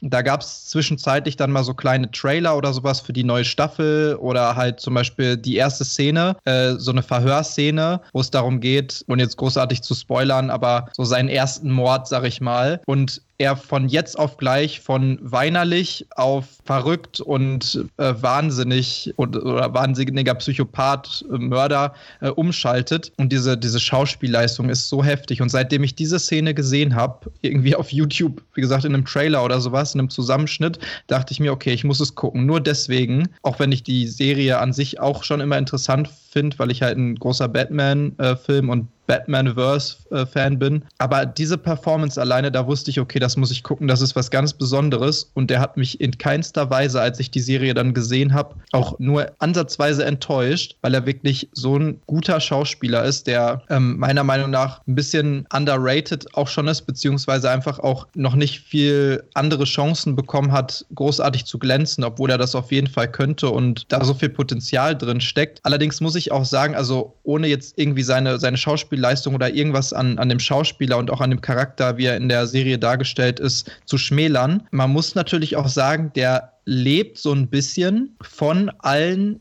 Joker-Versionen, die es schon gibt und die von anderen verkörpert worden sind. Ne? Genau, genau wie du es auch gerade gesagt hast. Also dieser Joker in der Serie würde so nicht existieren und nicht existieren können, hätte es nicht Jack Nicholson gegeben und Heath Ledger und eben zum Beispiel diese Story mit dem äh, Gesicht angetackert oder mit dem Gesicht abschneiden und hinterher natürlich auch so ein bisschen diese anderen Joker-Versionen, die wir jetzt auch teilweise schon genannt haben, weil er so ein bisschen immer diese einzelnen Joker-Arten auch nachmacht. Das macht er richtig gut. Also genau wie du es auch sagst, der hat am Anfang ein bisschen von diesem Heath Ledger, auch mit diesem Schmatzen und äh, dem über die Lippen lecken. Dann hat er extrem was von diesem weiß geschminkten, mit Hut und Mantel ähm, rumlaufenden Mafia-Typen Jack Napier, beziehungsweise dem Joker eben aus äh, Burtons Batman von Jack Nicholson verkörpert. Der hat zum Beispiel auch eingewoben in, in diese äh, Serienstory diese Joker-Version von The Dark Knight Returns, weil er nämlich ja auch innerhalb der Serie für eine Zeit lang diesen stummen, in, im Arkham Asylum verweilenden Joker spielt, der nicht mehr reden kann, der ein bisschen zurückgeblieben ist. Ne? Das, ja. das ist ja auch zwischenzeitlich noch. Und er, er verkörpert quasi eine Mischung aus all diesen vorher dagewesenen Joker-Versionen und das macht er halt perfekt. Und das ist quasi fast die perfekte Mischung aus allen anderen Joker-Versionen, die man so hat. Aber finde ich, muss man auch irgendwie erwähnen, dass es halt nicht möglich wäre, diese diesen Joker so zu spielen, wenn es nicht diese anderen geilen Versionen auch schon gegeben hätte. Ne? Ich habe halt das Gefühl bei der Figur, dass die gar nicht wissen, was für, ein, was für ein Brandeisen die da eigentlich haben. Also die sollen mal ruhig vielleicht probieren, wenn sie sagen, okay, die Serie wird nicht weitergeführt, dass sie sagen, ey, wir nehmen trotzdem noch Geld in die Hand, um vielleicht zwei, drei Filme als Abschluss zu generieren und pumpen da vielleicht noch ein bisschen mehr Budget rein und die vielleicht groß rausbringen. Oder mich würde auch nicht wundern, wenn so ein Finale, wenn das ein bisschen Budget hat, weil die Serie sieht ja so oder so nicht schlecht aus, auf keinen Fall. Die, ey, sollen sie die für limitiert irgendwie ins Kino hieven oder so? Weil ich finde, seine Figur des Jokers ist die einzige, die nicht den Erfolg bekommt, die sie verdient. So, jeder Mark Hamill ist für mich genug irgendwie in der Werbetrommel bei YouTube oder wird genau in den Himmel gehoben. Äh, alle anderen kriegen ihren Platz. So, der Lego Batman wird, finde ich, so oft erwähnt, wie er es verdient. Positiv gemeint. Aber der und generell die Serie, die sind einfach so wahnsinnig underrated. Und das kotzt mich an bei den ganzen Dreckserien, die Erfolg haben, obwohl sie vielleicht mittelmäßig sind oder scheiße sogar. Ich Alles- glaube, Gotham hat so ein bisschen echt das Problem, kann ich mich jetzt, will ich mich nicht drauf festnageln, aber ich glaube, Gotham hat das Problem, dass die Serie echt gestartet ist, bevor dieser Streaming-Hype so richtig losgebrochen ist. Also die ist Ja. so halb, irgendwo musste die reingekauft werden. Die war so ein bisschen ihrer Zeit voraus, glaube ich. Deswegen gab es da nicht so diese Fanbase drum, die da, also jedenfalls nicht gefühlt diesen Medienhype drum. Und äh, ich glaube, zu dem, zu dem Anfang tatsächlich waren auch noch viele skeptisch gegenüber, ob man echt die ganze, dieses ganze Gotham-Universe in, in, in Kindheitsversion überhaupt sehen Mhm. will.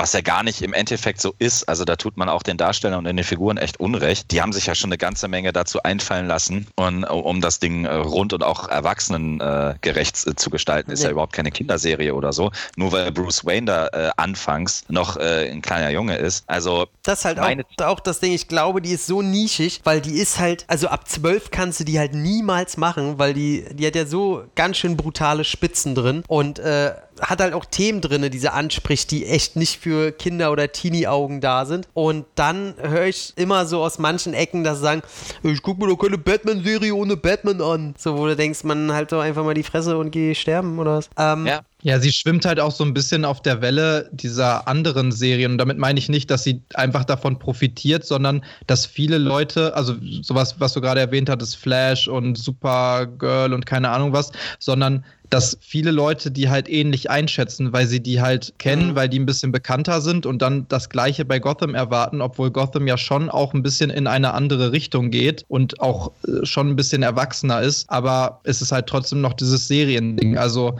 finde ich aber, dass die Serie das eigentlich ziemlich gut gemacht hat und auch ziemlich gut gemeistert hat, diese Probleme, auch mit so ein paar Zeitsprüngen und sowas innerhalb dieser Storyline dann. Aber ich bräuchte, obwohl ich die Serie wirklich geliebt habe, also ich habe kaum was anderes geguckt, wirklich, obwohl ich normalerweise auch viel Serien gucke und viel Filme gucke, aber ich habe immer nur diese Serie geguckt zu dem Zeitpunkt, als ich die angefangen habe, weil ich da auch echt so, so richtig hooked war Ja. und ähm, man auch wirklich wissen möchte, was passiert jetzt weiter mit den Charakteren und auch die Einzelcharaktere. Das ist meiner Meinung nach eine der größten Stärken. Die Einzelcharaktere sind einfach so charismatisch und sind, sind so gut besetzt, was du auch gerade sagtest, Micha. Da kann man wirklich, dann nimmst du den Riddler, dann nimmst du den Pinguin, dann nimmst du Gordon selbst. Ey, die sind so geil, Benjamin ey, Riddler und. Pinguin, ey, dieses Ey, Duo ist so geil, ey. Da, gibt's die, da gibt es so, keine bessere Version von. Also Also ich sag Ja, auch, genau. jeder, Danny der... DeVito und Jim Carrey in Ehren, aber da, da gibt es keine, keine besseren. Ach, also ganz ehrlich, so geil wie, also Danny DeVito lasse ich den Vergleich vielleicht noch zu, aber ey, Riddler ist einfach so perfekt und auch Ja. ich, ich finde es halt auch sehr mutig, den gerade beim Pinguin so viel, kann man das spoilern? Äh, Ich sag mal, so, so viel Charaktereigenschaften äh, vielleicht zuzuschreiben, wo man selbst bei einem normalen, selbst heute noch diskutieren würde, weißt du? Der ist Ja, liegt natürlich auch ein bisschen am Hintergrund des Schauspielers und so, ne? Aber aber ja, ich klar. total geil, dass sie das so gewählt haben und auch wirklich durchgezogen haben. Also ich finde, die einzige, der einzige Charakter ist halt gerade der, der nicht in den Comics vorkommt, der selbst erschaffen wurde, ist diese Fish Mooney von der äh, Jada Pinkett Smith da gespielt. Die geht mir tierisch auf den Sack, aber da hoffe ich einfach mal, dass sie spätestens mit der, glaube dritten Staffel jetzt dann auch weg ist. Das war immer der ich ein muss auch sagen, da, also es gibt ja ein paar Charaktere auch innerhalb der Serie. Fish Mooney sticht da extrem heraus, weil sie einfach ein bisschen was anderes machen wollten. Ne? Aber ein paar Charaktere in der Serie, die so ein bisschen erzwungen und überflüssig da reingestopft wirken, einfach weil sie also die haben genug Charaktere innerhalb des Batman-Universums und auch genug Bösewichte, worum es sich ja hauptsächlich auch hier dreht, als dass man da noch irgendwelche eigens kreierten Charaktere reinstopfen Ja. muss. Und deswegen finde ich, fühlt sich das auch alles so ein bisschen unnatürlich und falsch an, wenn diese, diese Charaktere dann da auftauchen. Gebe ich dir auch vollkommen recht. Alle anderen Charaktere sind einfach der Hammer und sind total geil. Auch, also viele Charaktere sind ja auch eine Mischung aus ihren vorherigen oder aktuellen Inkarnationen. Und ich finde aber, also wo ihr gerade sagtet, ja, man könnte ja noch mal mehr daraus machen oder noch einen Film oder so. Ich finde, die Serie schließt schon extrem befriedigend und gut ab. Und so sehr ich die halt auch liebe, ich bräuchte da jetzt nicht noch mal drei äh, Fernsehfilme oder wie man das als Streamingfilme, wie man es nennen möchte oder was. Auch wenn ich es natürlich gucken würde, aber die Serie gibt einem eigentlich schon alles, was man braucht und was man will und alle Inkarnationen, auch gerade in Bezug auf Joker. aber dass- könnte dass es nicht einfach eine genau damit Nachfolgeserie mit. Batman denn schon geben? Die Anfänge des Batman oder so? Ja, da gibt es wahrscheinlich auch wieder so ein bisschen lizenzrechtliche Probleme. Ne? Also ob Warner Brothers, die ja die Filmrechte oder sowas, glaube ich, ja Okay. fast vollständig besitzt, oder ob DC da sagen würde, ja, wir erlauben jetzt nochmal eine komplette Batman-Serie, weil die sich damit ja auch wieder dann Konkurrenz machen zu ihren Filmen. Aber ich muss uns jetzt mal langsam ein bisschen bremsen, weil es der Joker-Cast und nicht. Ich wollte gerade, ich wollte gerade nämlich sagen, äh, wir wollten ja eigentlich über den Joker quatschen. Gotham hätte auch komplett ohne den Joker funktioniert, weil da fast jede andere Figur schon so gut ist. Und der, der Typ, der da den, den Joker spielt, der Cameron Monaghan, der hebt das Niveau nur einfach nochmal auf eine ganz, ganz eigene Liga. Äh, das wollte ich gerade nur noch äh, dazu gesagt haben. Ah ja, jetzt können wir gern weiter. Ein, ein anderer Joker noch, den du gerade genannt hattest, wo ich unbedingt äh, noch mal kurz drauf eingehen will, Mark Hamill. Ich meine, Mark Hamill ist jetzt natürlich eine bekannte Person der Popkultur, gerade jetzt noch mal mit den neuen Star Wars-Filmen, wie auch immer man die findet, aber dadurch noch mal sehr bekannt geworden wieder oder in den Mittelpunkt gerückt der, der Popkultur.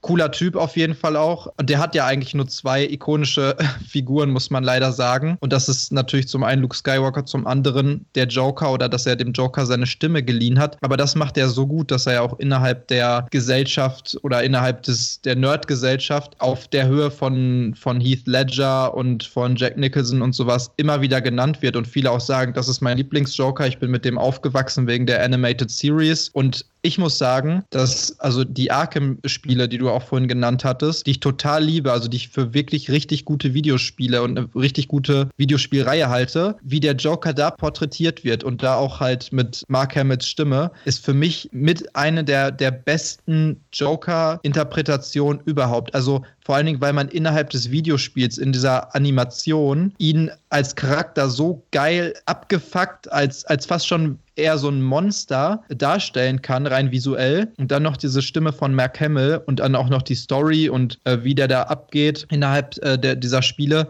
Das ist der absolute Hammer. Und so ein Joker würde ich halt gerne mal sehen, weil meiner Meinung nach ist der Joker innerhalb dieser Videospiele am nächsten dran an dem Comic-Joker, den man so kennt halt. Also Oh, vom visuellen her und auch von, von dem, wie er da dargestellt wird, der absolute, der absolute Hammer. Und also ich finde, diese, diese Version ist für mich am nächsten am, am typischen Comic-Joker, was, was nicht heißt, dass ich ihn für den allerbesten Joker und die beste Joker-Version halte, aber für die, die, die am nächsten dran ist an, an dieser allgemein generellen Joker-Comic-Version. Also darf, ich muss sagen, ich finde bei den Spielen am besten die auch die Zuneigung zwischen Batman, also Bruce Wayne und dem Joker. Weil ich sag mal, wer die Enden kennt aus Teil 1 und 2 und aus dem allerletzten, glaube ich. Also ganz ehrlich, wer da keine Träne wegdrückt, ey, da sag ich, äh, Leute, ganz dicke Gänsehaut. Also wo er halt ihn auf den Armen trägt. Ab, absolut richtig, hast du absolut recht. Und da muss man natürlich auch nochmal lobend erwähnen, einfach der Vollständigkeit halber Kevin Conroy, der Mhm. genauso ikonisch die Batman-Stimme spricht, wie Mark Hamill halt die Joker-Stimme.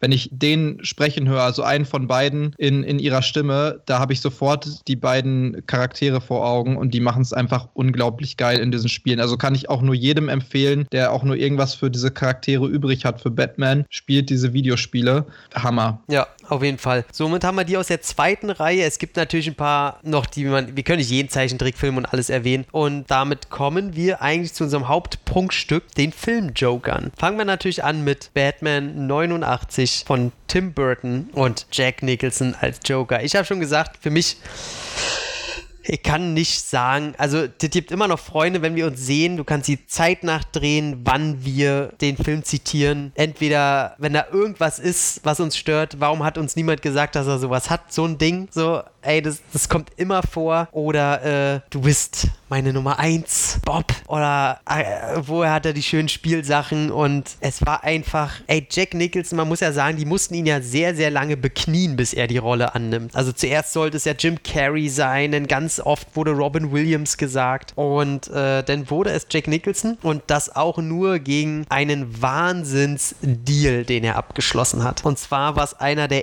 allerersten Deals, wo eine Gage gezahlt wurde, die schon relativ hoch war. Ähnlich wie bei äh, Superman, ich äh, glaube zehn Jahre früher bei mit Marlon Brando. Und äh, Jack Nicholson sollte auch so ein ähnlich großes Gewicht haben, weil Superman war bis dahin der einzige Superheldenfilm, der Erfolg hatte. Und die wollten mit Batman dasselbe machen. Und das ist nicht so wie heute, wo du sagst, ey, du hast eine ziemlich sichere Bank, wenn du einen Superheldenfilm machst, sondern eher das Gegenteil. Stellt euch vor, so wie heute Videospielverfilmungen in die Kinos kommen. Ungefähr mit dem Risiko war das halt damals, Comic-Verfilmung reinzubringen. Mal davon abgesehen, dass man die Effekte noch nicht so rüberbringen konnte und äh, das alles sehr auf wackeligen Beinen stand. Deswegen haben sie gesagt, ey, wir brauchen auch wieder so einen großen, um irgendwie die Leute ranzugehen, um zu zeigen, ey, wir meinen es ernst. Und das wurde Jack Nicholson und zu seinem es zeigt ja auch, äh, es zeigt ja auch extrem, was für ein Standing damals halt äh, nicht nur Superheldenfilme noch hatten, sondern auch der Joker an sich. Also heutzutage ist der Joker ein Charakter, wo jeder, auch Charakterdarsteller und Schauspieler sagen würde, ey, mache ich oder wenn sie sagen würden, ich mach's nicht, ist mir zu krass, ist, ich fühle mich dem nicht gewachsen, weil es einfach genau. eine so heftige Herausforderung ist. Damals ist das so, ey, du willst nicht ernsthaft, dass ich hier so einen Clown spiele in so einem Kinder-Comic-Ding. Äh, das mache ich nicht, das ist unter meiner Würde so ungefähr. Ne? Das hat sich ja quasi um 180 Grad gedreht damals. Richtig, und er hat dann bei der Gage hat er halt gesagt, okay, ich will beim Vertrag, ich will nicht nur meine Gage bekommen, sondern ich will auch, oh, lass mich nicht lügen, waren es 2% oder 1,5%, 1,2% irgendwas von allen Einnahmen, die dieser Film generiert, womit auch alle Einnahmen gemeint sind, die das Merchandise generiert. In den Interviews von äh, auf der Blu-ray kann man die lesen. Da kommen auch die Produzenten zu Wort und die meinen dann auch so, ey, da fragen sie ihn ja, wie viel hat denn Jack Nicholson bis heute daran verdient? Weil er verdient ja immer noch für jede verkaufte Blu-ray oder so. Und die sagen nur a lot, a lot. Also man schätzt, ja. man schätzt es auf circa äh, also damals, als die Blu-ray, die Doku produziert wurde, schätzt man zu dem Zeitpunkt schon auf über 500 Millionen Dollar. Also, äh, das musst du dir mal überlegen, wie viel fucking Geld das ist. Also, ich sag mal, da kann Nicholson öfter seine Lakers-Karten kaufen und äh, muss sich keine Sorgen machen. Und er hat dann, sagt dann aber auch selber, er hatte vorher nicht so Bock drauf und dann hat er sich in die Figur reingelesen und fand die dann natürlich geil. Und er sagt dann auch so in seiner Nicholson-Stimme, ah, it's only the name, it's, I mean, the Joker.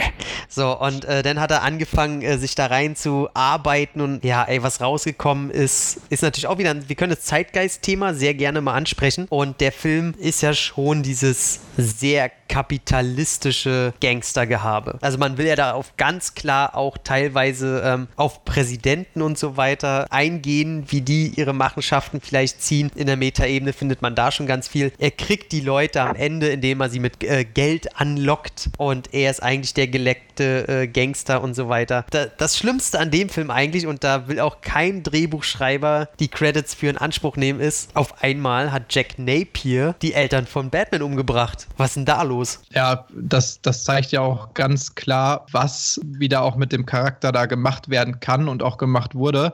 Wo wir jetzt gerade dabei waren, ne, dieses Produkt seiner Zeit und äh, das Böse dieser Zeit lässt sich immer eigentlich zusammenfassen durch diesen Joker-Charakter. Hier in dem Fall haben wir um die 90er Jahre rum dieses kapitalistische, wir haben diese typische Yuppie-Persona im Prinzip, ne, reich, kümmert sich um nichts, ist sowieso schon leicht, ich will nicht sagen psychopathisch, aber so antisozial, antisoziale Persönlichkeitsstörungszüge hat der Charakter ja auch schon vorher als Jack Napier, wo er eben noch nicht der Joker ist und geht mit Frauen scheiße um, geht mit Menschen im Allgemeinen scheiße um und dieses reine, ich bin Die Politiker, ich bin nur machtgeil, ich will Geld. Ja, super, super geil gespielt, du super siehst, geil gemacht. Du siehst gut aus, wie immer. Wer ja, hat dich genau gefragt? das- absoluter Narzisst auch in dem Fall. Und das war halt damals auch so, dass der Prototyp von Böse, auch in vielen anderen Filmen, das hat schon fast so American Psycho-Züge, Hm. wie der Jack Napier, bevor er eben in diesem Film zum Joker wird, auch agiert. Ne? Und finde ich, finde ich total geil. Er ist schon halt ein böses Arschloch, bevor er, aber ein kontrolliertes böses Arschloch, ne?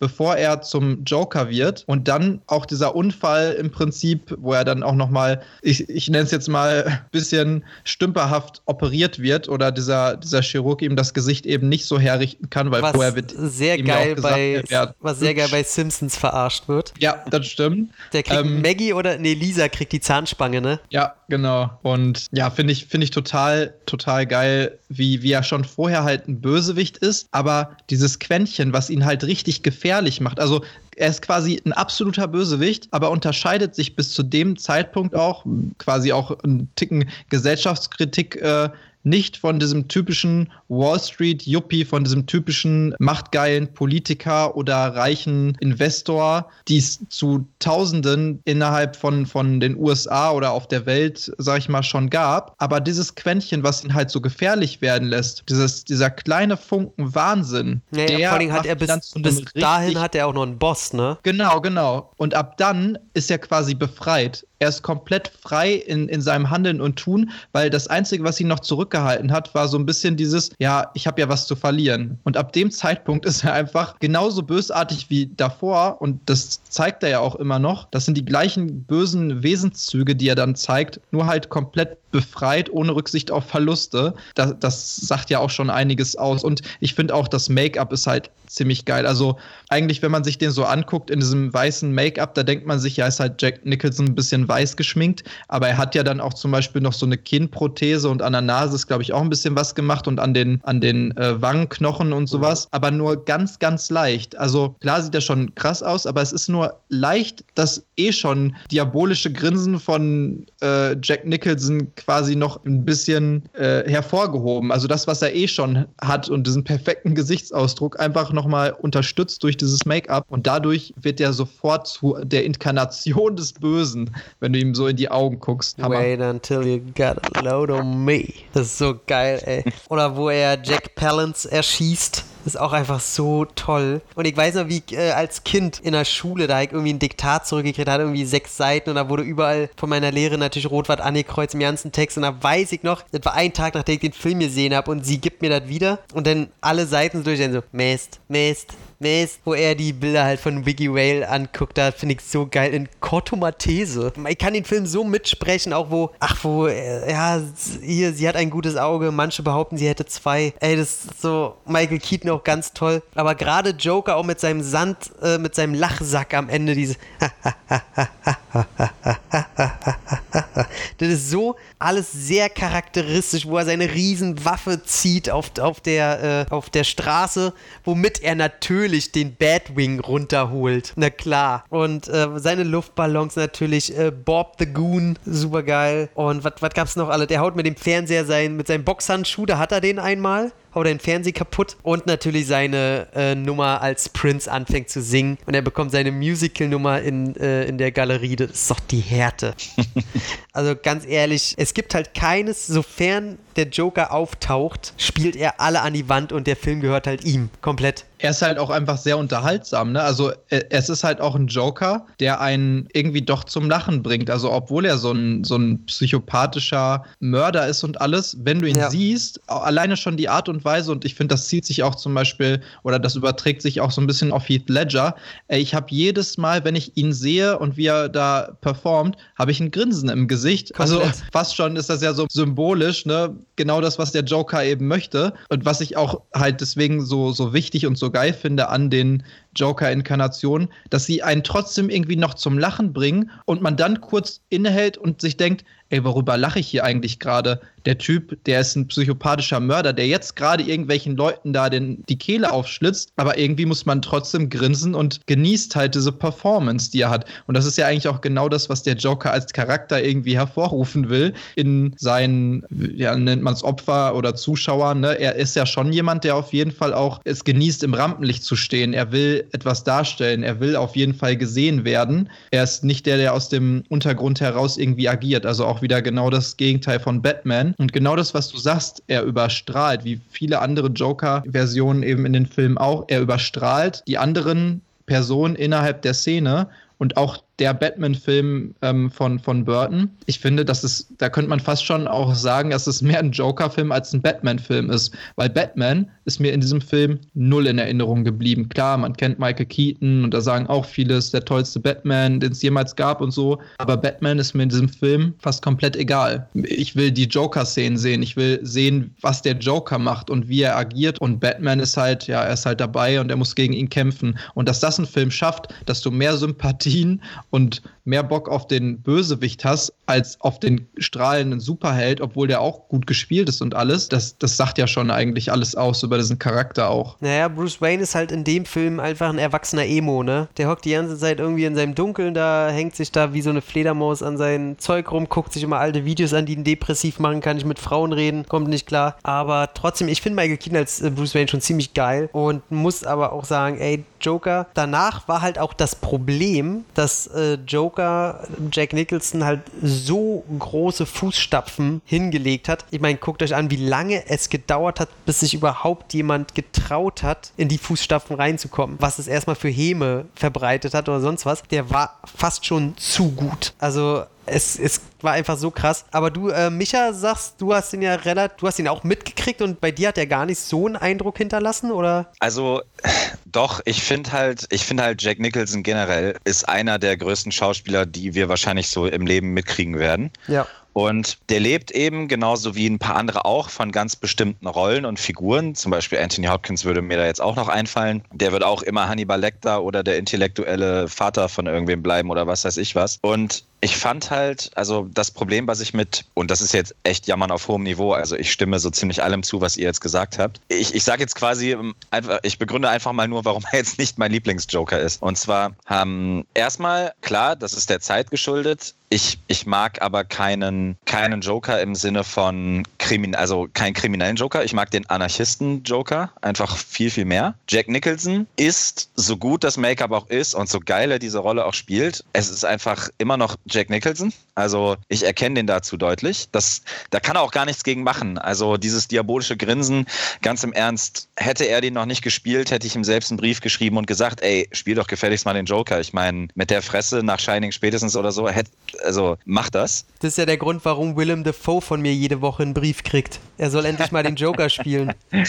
Ja, der Überraschungseffekt, der fehlt mir da einfach. Ich finde es halt total geil, Leute in, in diesen Rollen zu sehen, die mich dann wirklich wegflashen. Und bei Nicholson ist, wie gesagt, ich habe ihn vielleicht zu spät gesehen. In dem Moment dachte ich nur, klar rockt er das. Das ist Jack Nicholson und das ist eine totale crazy Nummer. Und ähm, das ist dem quasi wie auf dem Leib geschnitten den Joker zu spielen. Obgleich ich sagen muss, ich glaube, als er ihn gespielt hat, war er schon über 50. Das muss man ja auch erstmal bringen, da noch den überzeugenden Willen da zu spielen. Aber von, von den Charakteristikern her hat mich das einfach nicht so angesprochen wie diverse Joker, die, die wir jetzt gleich noch besprechen werden, aus Gründen, die ich jetzt auch äh, später, wo ich gern später nochmal reingehe. Ich mag es einfach, wenn es nicht ganz theatresk ist, sondern äh, noch irgendwie in, in der menschlichen Psyche begründet oder was weiß ich. Also noch so ein bisschen mehr so ins Psychodrama, Psychodrama Psychothriller geht. Und äh, ich bin auch, vielleicht liegt es auch einfach daran, dass ich absolut kein Tim Burton-Fan bin. Keine Ahnung, da kommt vielleicht eine ganze Menge zusammen. Ich, Nicht mal von ich, den früheren Werken? No way.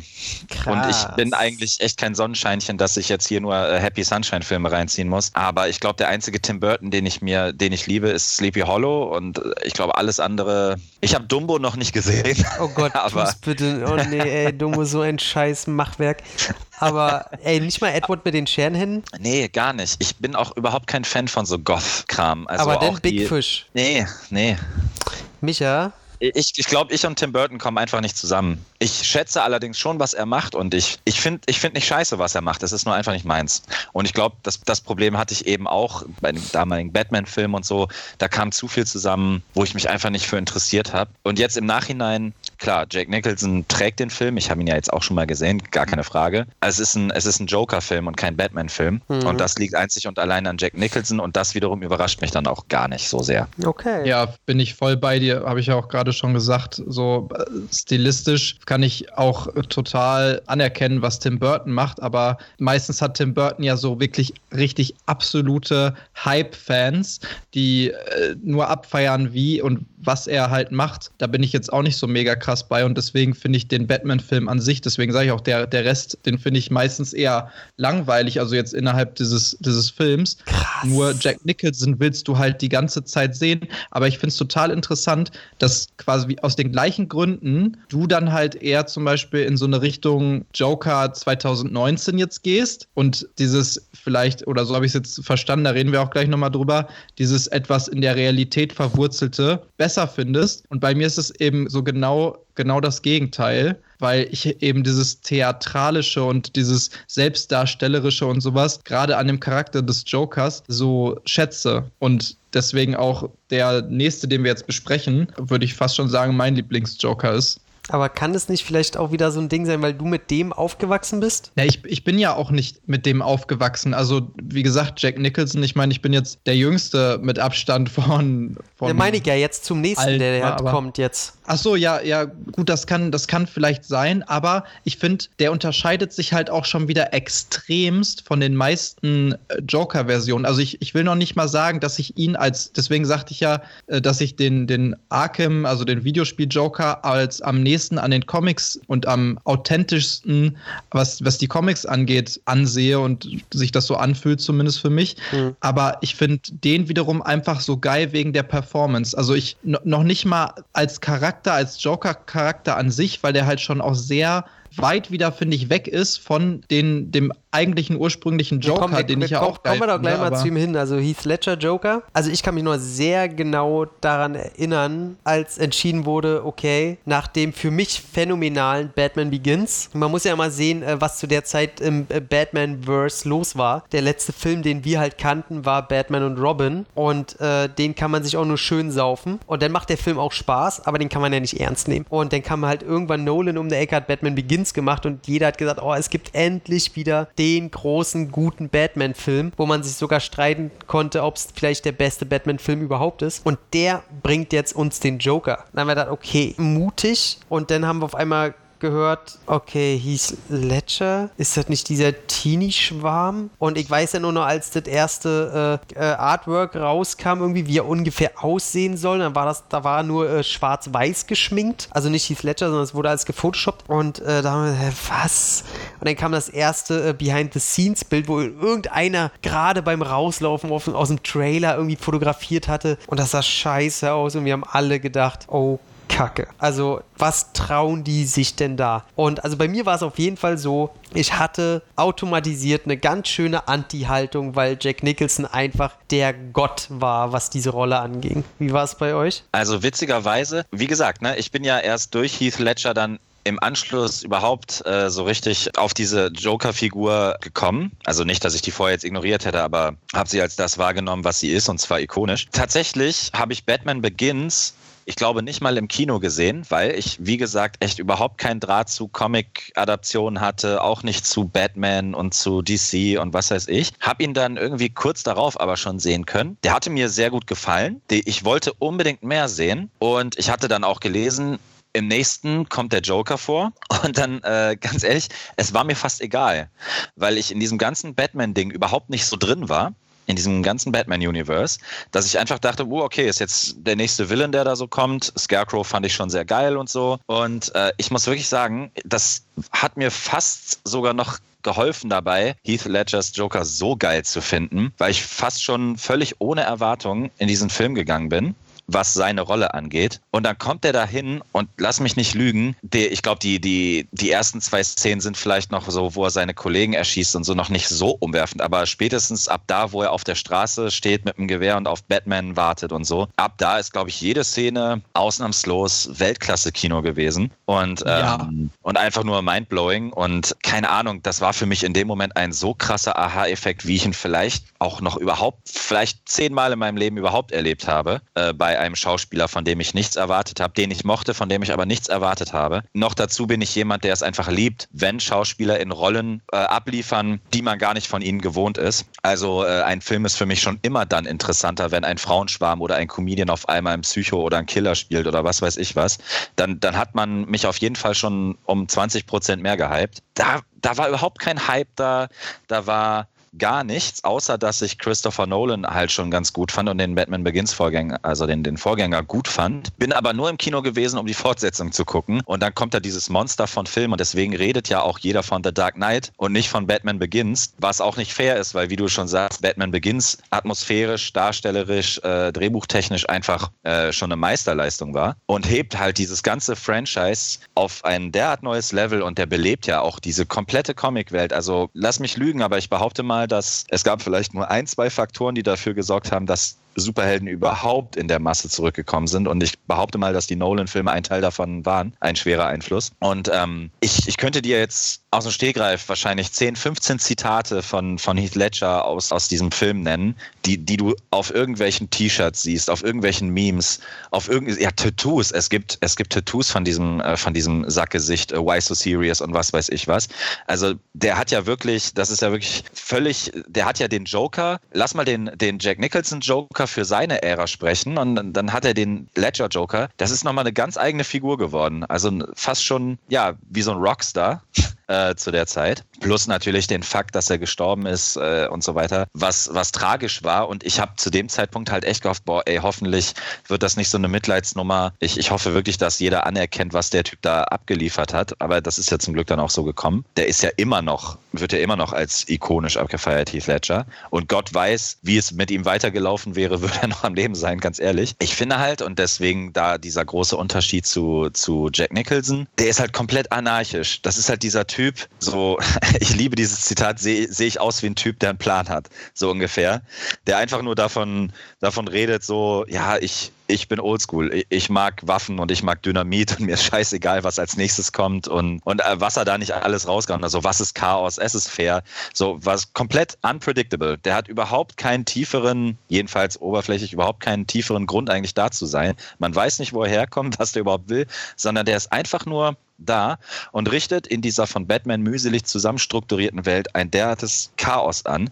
Das habe ich zu, der, zu dem Zeitpunkt einfach geliebt. Einfach weil das für mich auch eine richtig geile Psychofigur ist. Ja, Punkt. also du hast so viele Sachen jetzt angesprochen, die ihn auch zu meinem Lieblingsjoker machen. Ich habe es ja auch vorhin schon ein paar Mal erwähnt, dieses Unpredictable, dieses Unvorhersehbare, Unberechenbare, dieses eben keine Origin-Story, sondern einfach nur ein Charakter, der aus dem Nichts auftaucht, ohne dass man damit gerechnet hat. Und das das ist ja der Charakter im Film, das war aber auch Heath Ledgers Joker einfach in der realen Welt quasi und einen so wegbläst, das, das hatte ich vorher auch noch nie so erlebt in irgendeinem Film. Ich habe auch bewusst wahrgenommen, dass es viel Kritik im Vorfeld dazu gab und das hat auch, nachdem dann eben sowas dabei rausgekommen ist und alle Kritiker im Vorfeld quasi im Nachhinein dann Lügen gestraft wurden, das, das hat viel auch verändert, wie ich über Filme nachgedacht habe und über Filmvermarktung und die Produktion von, von solchen Filmen, weil ich mir immer, wenn danach und da gab es ja auch zum Beispiel Jared Leto, war ähnlich. Ähm, jetzt ist es momentan wieder mit Robert Pattinson, der Batman spielen soll in The Batman im, was ist übernächsten Jahr, glaube ich. Diese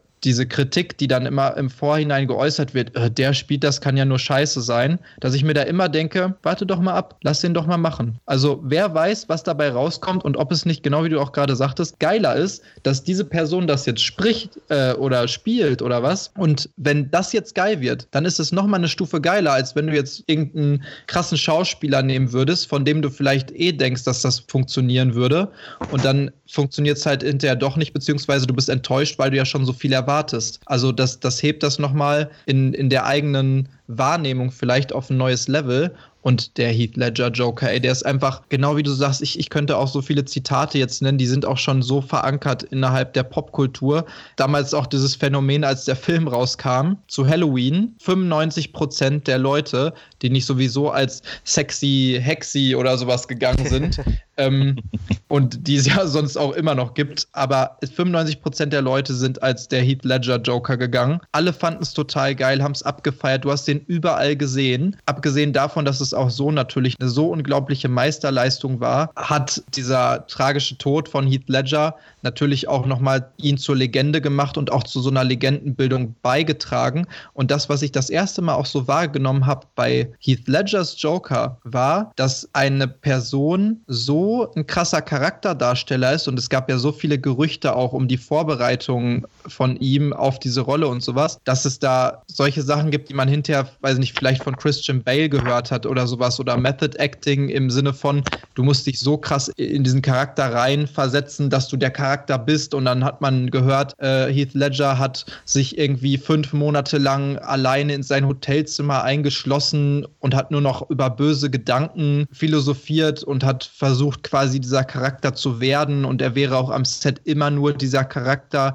gewesen und hat nicht einmal irgendwie gezeigt, dass er eigentlich, dass da eigentlich noch ein Mensch drunter drunter steckt, also eben Heath Ledger. Das, da, da sind natürlich auch viele Sachen, wo die Realität und die Mythen, die sich da gebildet haben, so ein bisschen ineinander übergehen und die Leute sich das auch gerne so halt zurechtlegen und das sicherlich nicht ganz so krass war. Das ist ja auch teilweise schon widerlegt von, von Leuten am Set, aber dass ja auf jeden Fall schon viel hintersteckte, auch in, in der Vorbereitung und auch in der Performance an sich. Was man aber auch noch erwähnen müsste, ist, glaube ich, dass natürlich ein Regisseur wie Nolan und eine Truppe, die er um sich herum hatte, also diese ganze Crew und auch der Film an sich, diese Joker-Performance natürlich auch noch mal extra auf ein neues Level hebt. Also der, der Film an sich ist schon so unglaublich gut, wie Batman Begins natürlich auch. Das hilft natürlich auch dem Charakter und der Performance und der Porträtierung an sich. Wenn du dann zum Beispiel einen Jared Leto hast, der vielleicht, also selbst wenn man sagen würde, seine Performance an sich ist vielleicht gut, aber der Film ist halt komplettes Chaos, komplett unstrukturiert und alles, das hilft dem Charakter nicht wirklich weiter. Aber hier hast du ein perfektes Umfeld geschaffen, rein filmisch. Und dann setzt du noch einen super guten Schauspieler da rein, der perfekt vorbereitet ist. Also das ist so ein, so ein Jahrhundertding in seinem Genre, das du nicht nochmal rekreieren kannst, weil einfach zu dem Zeitpunkt so gut wie alles gepasst hat. Und ich gucke mir jede Szene, es gibt so, so ein paar geile Zusammenschnitte auf YouTube, wo du dann halt nur die Joker-Szenen hast von aus Dark Knight quasi. Ey, ich gucke mir das an, das geht irgendwie anderthalb Stunden oder sowas oder weiß nicht, knapp über eine Stunde oder so. Ich bin nur am Grinsen, ich muss da teilweise wirklich lachen, weil ich das so geil finde. Also so ein, so ein, kennt ihr das, wenn man so nervös lachen muss, weil man was so geil findet, weil einem das einfach nur so ein Grinsen und so ein Lächeln aufs Gesicht zaubert, was man da gerade sieht. Und das habe ich bei, bei so vielen Szenen, wenn ich Heath Ledger sehe. Alleine zum Beispiel diese Szene, die, die mir in Erinnerung geblieben ist, diese Bleistiftszene, die, quasi der Zaubertrick wird ja oft genannt. Großartig. Ey, so Hammer. Also da, da lache ich wirklich jedes Mal, weil das ist ja schon irgendwie auch ein Witz. Es ist, es ist ja auch lustig inszeniert.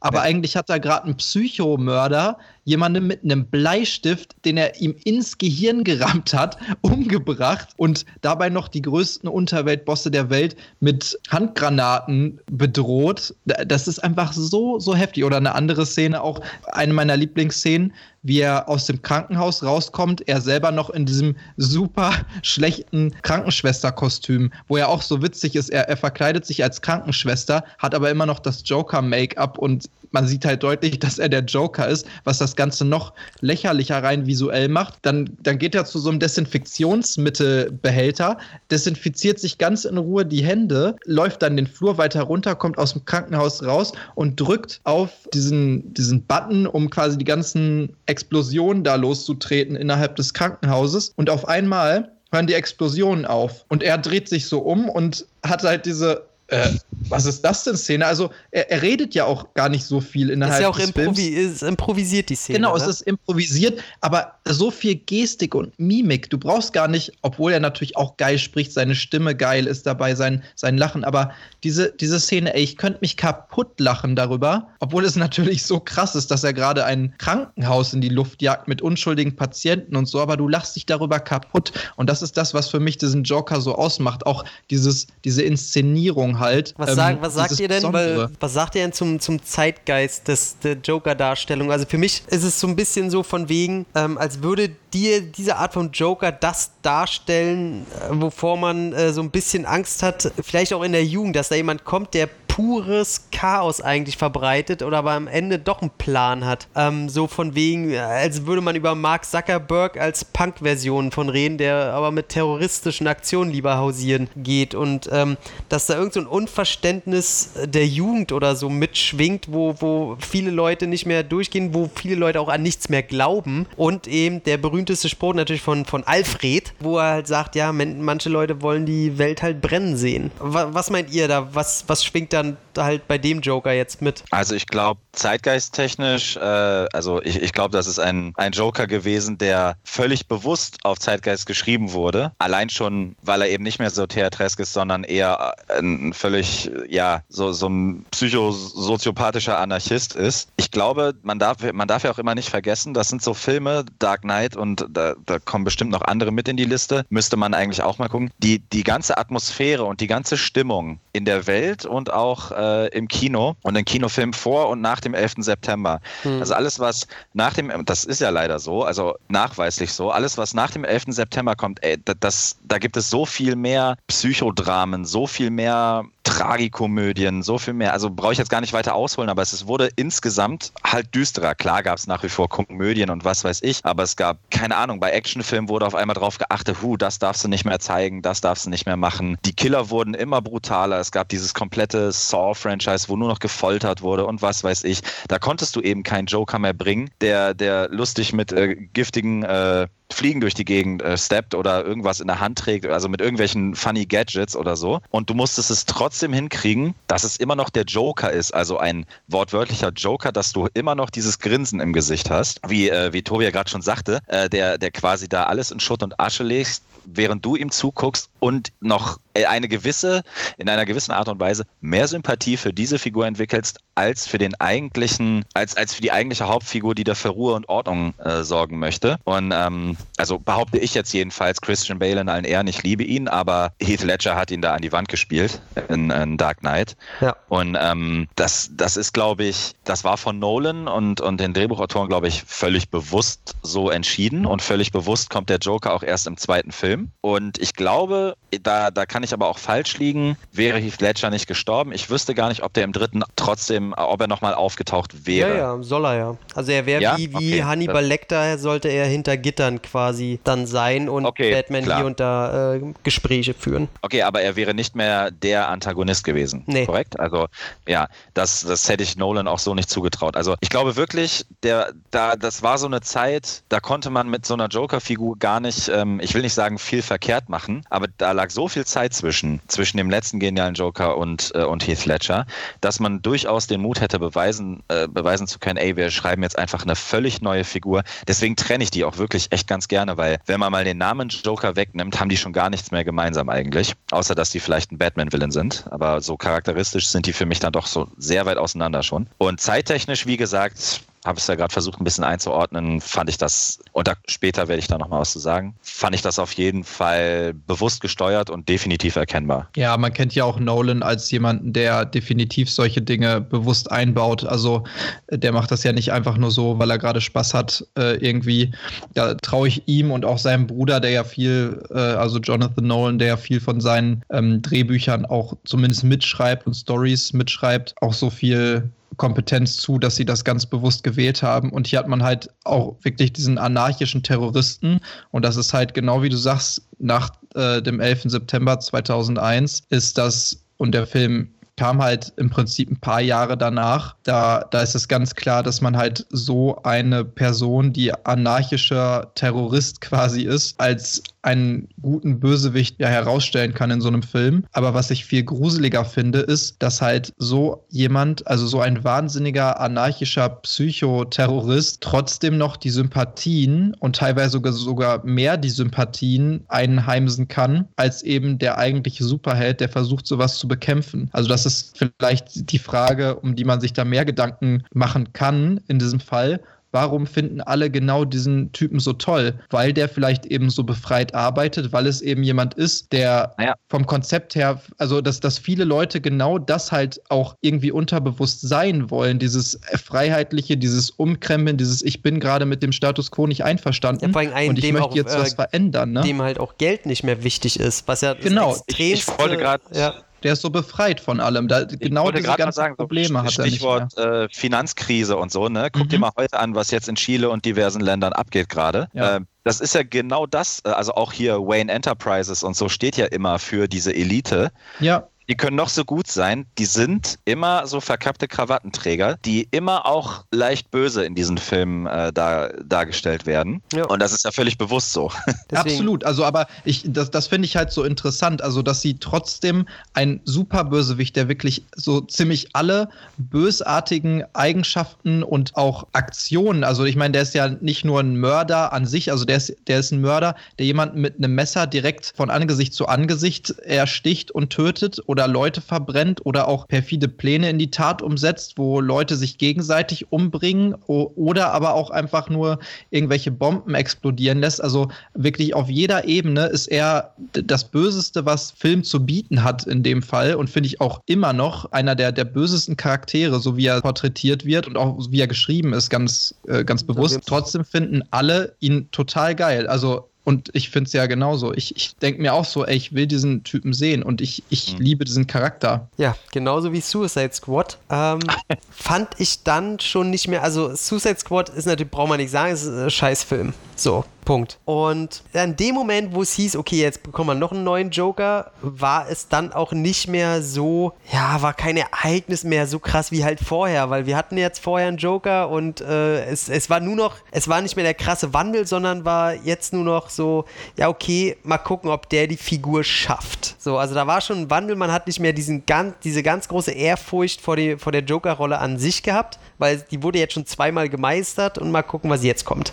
Und ich muss sagen, Jared Leto als Wahl fand ich sehr legitim, weil der ist ja generell ein Chamäleon und äh, dem habe ich sowieso auch zugetraut, dass der die Ernsthaftigkeit reinbringt. Als ich das erste Mal die Artworks gesehen habe von dem schlussendlichen Design, habe ich wirklich, wirklich, und das meine ich mit vollem Ernst, nicht ansatzweise glauben können, dass das deren Ernst ist. Also, und als der Film. Ich dachte auch, es wäre ein Spaß, als ich es das erste komplett, Mal gesehen habe. Komplett. Und ähm, man hat ja dann auch noch gelesen, dass man mit der Idee gespielt hat, dass die Figur, die in dem Film der Joker ist, vielleicht nur so ein krasser, überkrasser Stalker-Nerd-Fan des e echten Jokers ist. Und der kommt erst dann später in Teil 2 oder 3, der echte. Dann hätte ich die Figur tatsächlich ganz cool gefunden. das sollte dann irgendwie auch das Zerwürfnis zwischen äh, Harley Quinn und diesem möchte gern Joker sein. Oder so ein Trittbrettfahrer. Ich kann mich noch genau, daran erinnern, genau. dass quasi gesagt wurde oder in vielen Artikeln auch schon stand, weil dann gab es ja auch in Batman wie Superman, der ja im gleichen Universum stattfindet, so Trailer, wo dann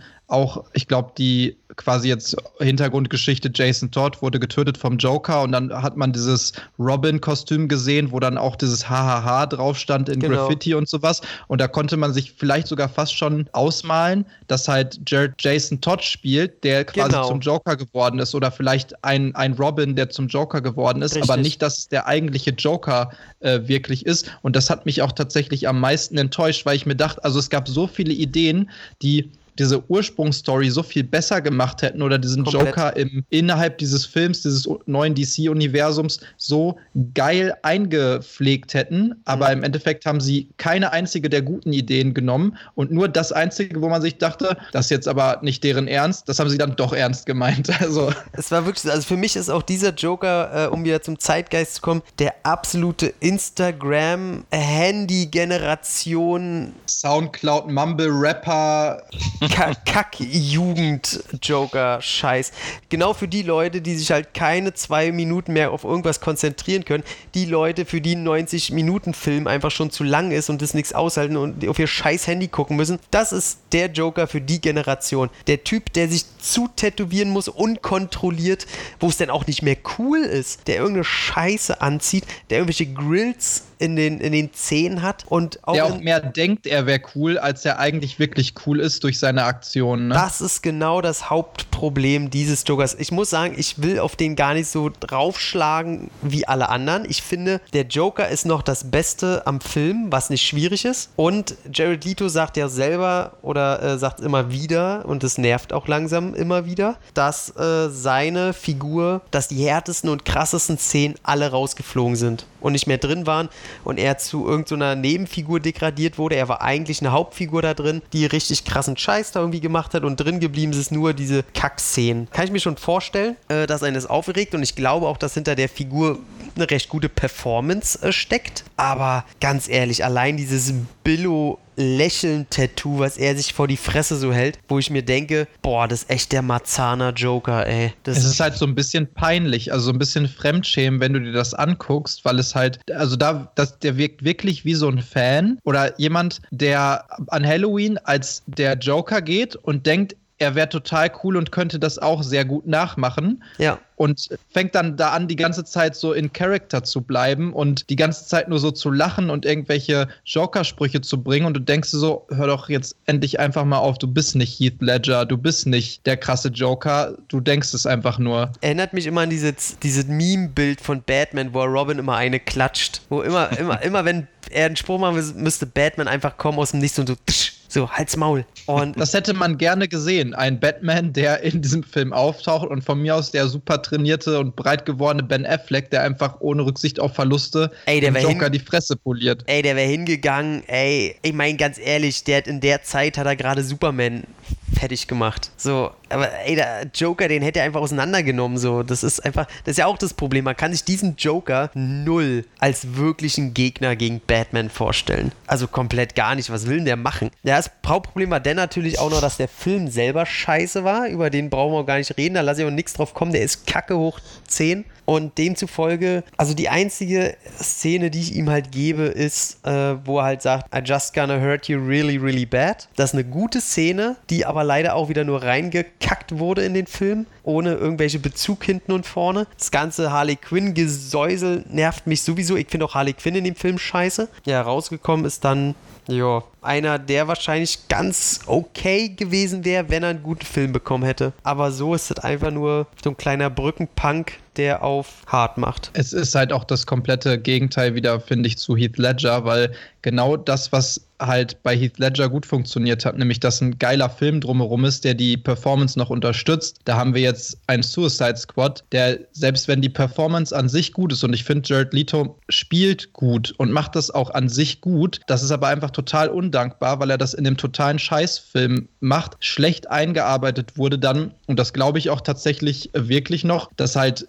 die krassen Szenen, die vielleicht auch noch ein bisschen geil gewesen wären oder noch was herausgeholt hätten, auch aus dem Charakter und von dem Hintergrund, die dann wiederum rausgelassen wurden und er einfach auch so ein bisschen Opfer fast schon der Umstände ist. Also ich glaube nicht, dass Jared Leto selber gesagt hat, boah, ich möchte jetzt aber einen richtig gehassten Joker spielen mit irgendwelchen Gesichtstattoos und äh, mit irgendwelchen silbernen, goldenen Grills und einer, einem Goldkettchen wie so ein Mafia-Boss aus den 70er Jahren, aber einer Ey, lass von dir den das doch mal zergehen, und ein so. Joker, der ein Goldkettchen trägt, Alter. Ja, es, es passt halt alles komplett nicht zusammen. Die Performance an sich ist gut, aber das, der ist so ein bisschen ja, Opfer seiner Umstände, finde ich. Und das ist halt auch irgendwie traurig, weil ich mir denke, dass Jared Leto den wirklich geil hätte performen können. Und selbst wenn sie ihn so gemacht haben, also das, was man dem zugute lassen muss, ist ja auch, das ist wieder was komplett anderes. Das ist wirklich Ja. was vorher noch nie da gewesen ist. Ob man das jetzt halt haben wollte und ob das was Gutes ist, ist die andere Frage. Aber es ist wirklich wieder was, damit haben die überrascht. Das, damit hat niemand gerechnet.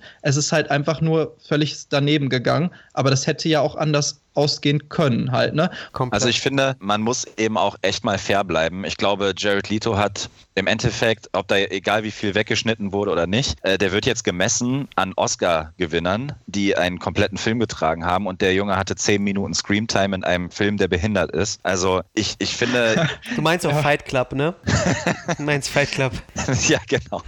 ähm, nee, ich, ich meine, der muss da gegen Jack Nicholson und, und Heath Ledger anspielen. Ich, ich meine, ich kenne diese YouTube-Lists ja auch, wer ist der geilste Joker, aber ganz im Ernst, der hat den 10 Minuten zocken dürfen im Endeffekt. Und ähm, das ganz, ganz große DC, ich nenne es mal positiv Mysterium, wer auch immer da in den Büros in die Hand geklatscht hat und gesagt hat, das machen wir jetzt so.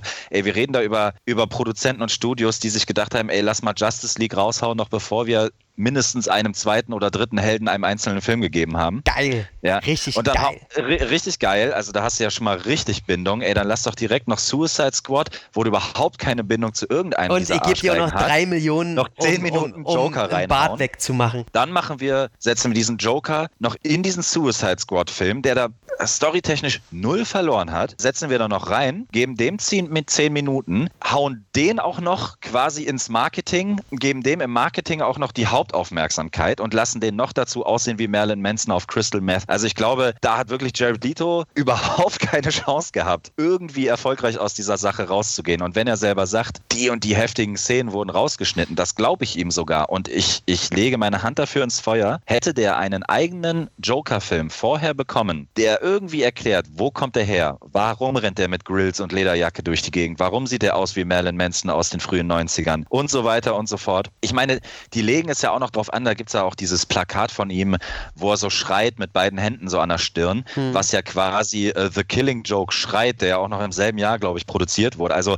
ich glaube schon, die haben sich da einen heftigeren Joker ursprünglich mal erdacht. Ja, es wäre auch im Ernst, es wäre auch völlig dumm gewesen, eine Heath Ledger-Kopie jetzt irgendwie in dieses Universe zu hieven. Also den Ansatz, den völlig anders werden zu lassen, fand ich schon vollkommen legitim und auch meinetwegen auch so völlig drüber, aber dann mach einen Horrorfilm daraus oder so irgendwas total geisteskrankes, aber setzt den nicht in so einen richtig lahmarschigen Popcorn-Suicide Squad Bullshit-Film, der, der überhaupt nichts kann und, oh, naja, außer das Make-up hat er, glaube ich, Oscar gekriegt oder so. Das fand ich auch grauenhaft, keine Ahnung, wie das zustande gekommen ist. Aber was ich sagen also wollte das war... Das Joker-Make-up oder allgemein das Make-up für den Film? Naja, leider hat der Film ja nun mal einen Oscar bekommen. Für was jetzt das im Endeffekt Ernsthaft? Stand. Nein. Doch, Doch natürlich. Natürlich, klar, die haben Oscar gewonnen. Ja, das, ja. Der Oscar Das ist für mich der größte Skandal nach der Finanzkrise. Also das, das habe ich gar nicht äh, mitbekommen oder verdrängt. Ist, ja, das, das ist auch wirklich wie ein Traumata, wo man für eigentlich eher zum Psychologen gehen sollte, um das aus seinem Leben zu kriegen, weil das ist ein Witz, das ist ein ganz großer Witz. Und ich liebe ja auch Margot Robbie. Außerhalb ihrer Harley Quinn-Rolle, dafür möchte ich die einfach nur ans Kreuz nageln. Also mhm. ans Kreuz nageln. Das Schon verstanden. Du möchtest sie nageln.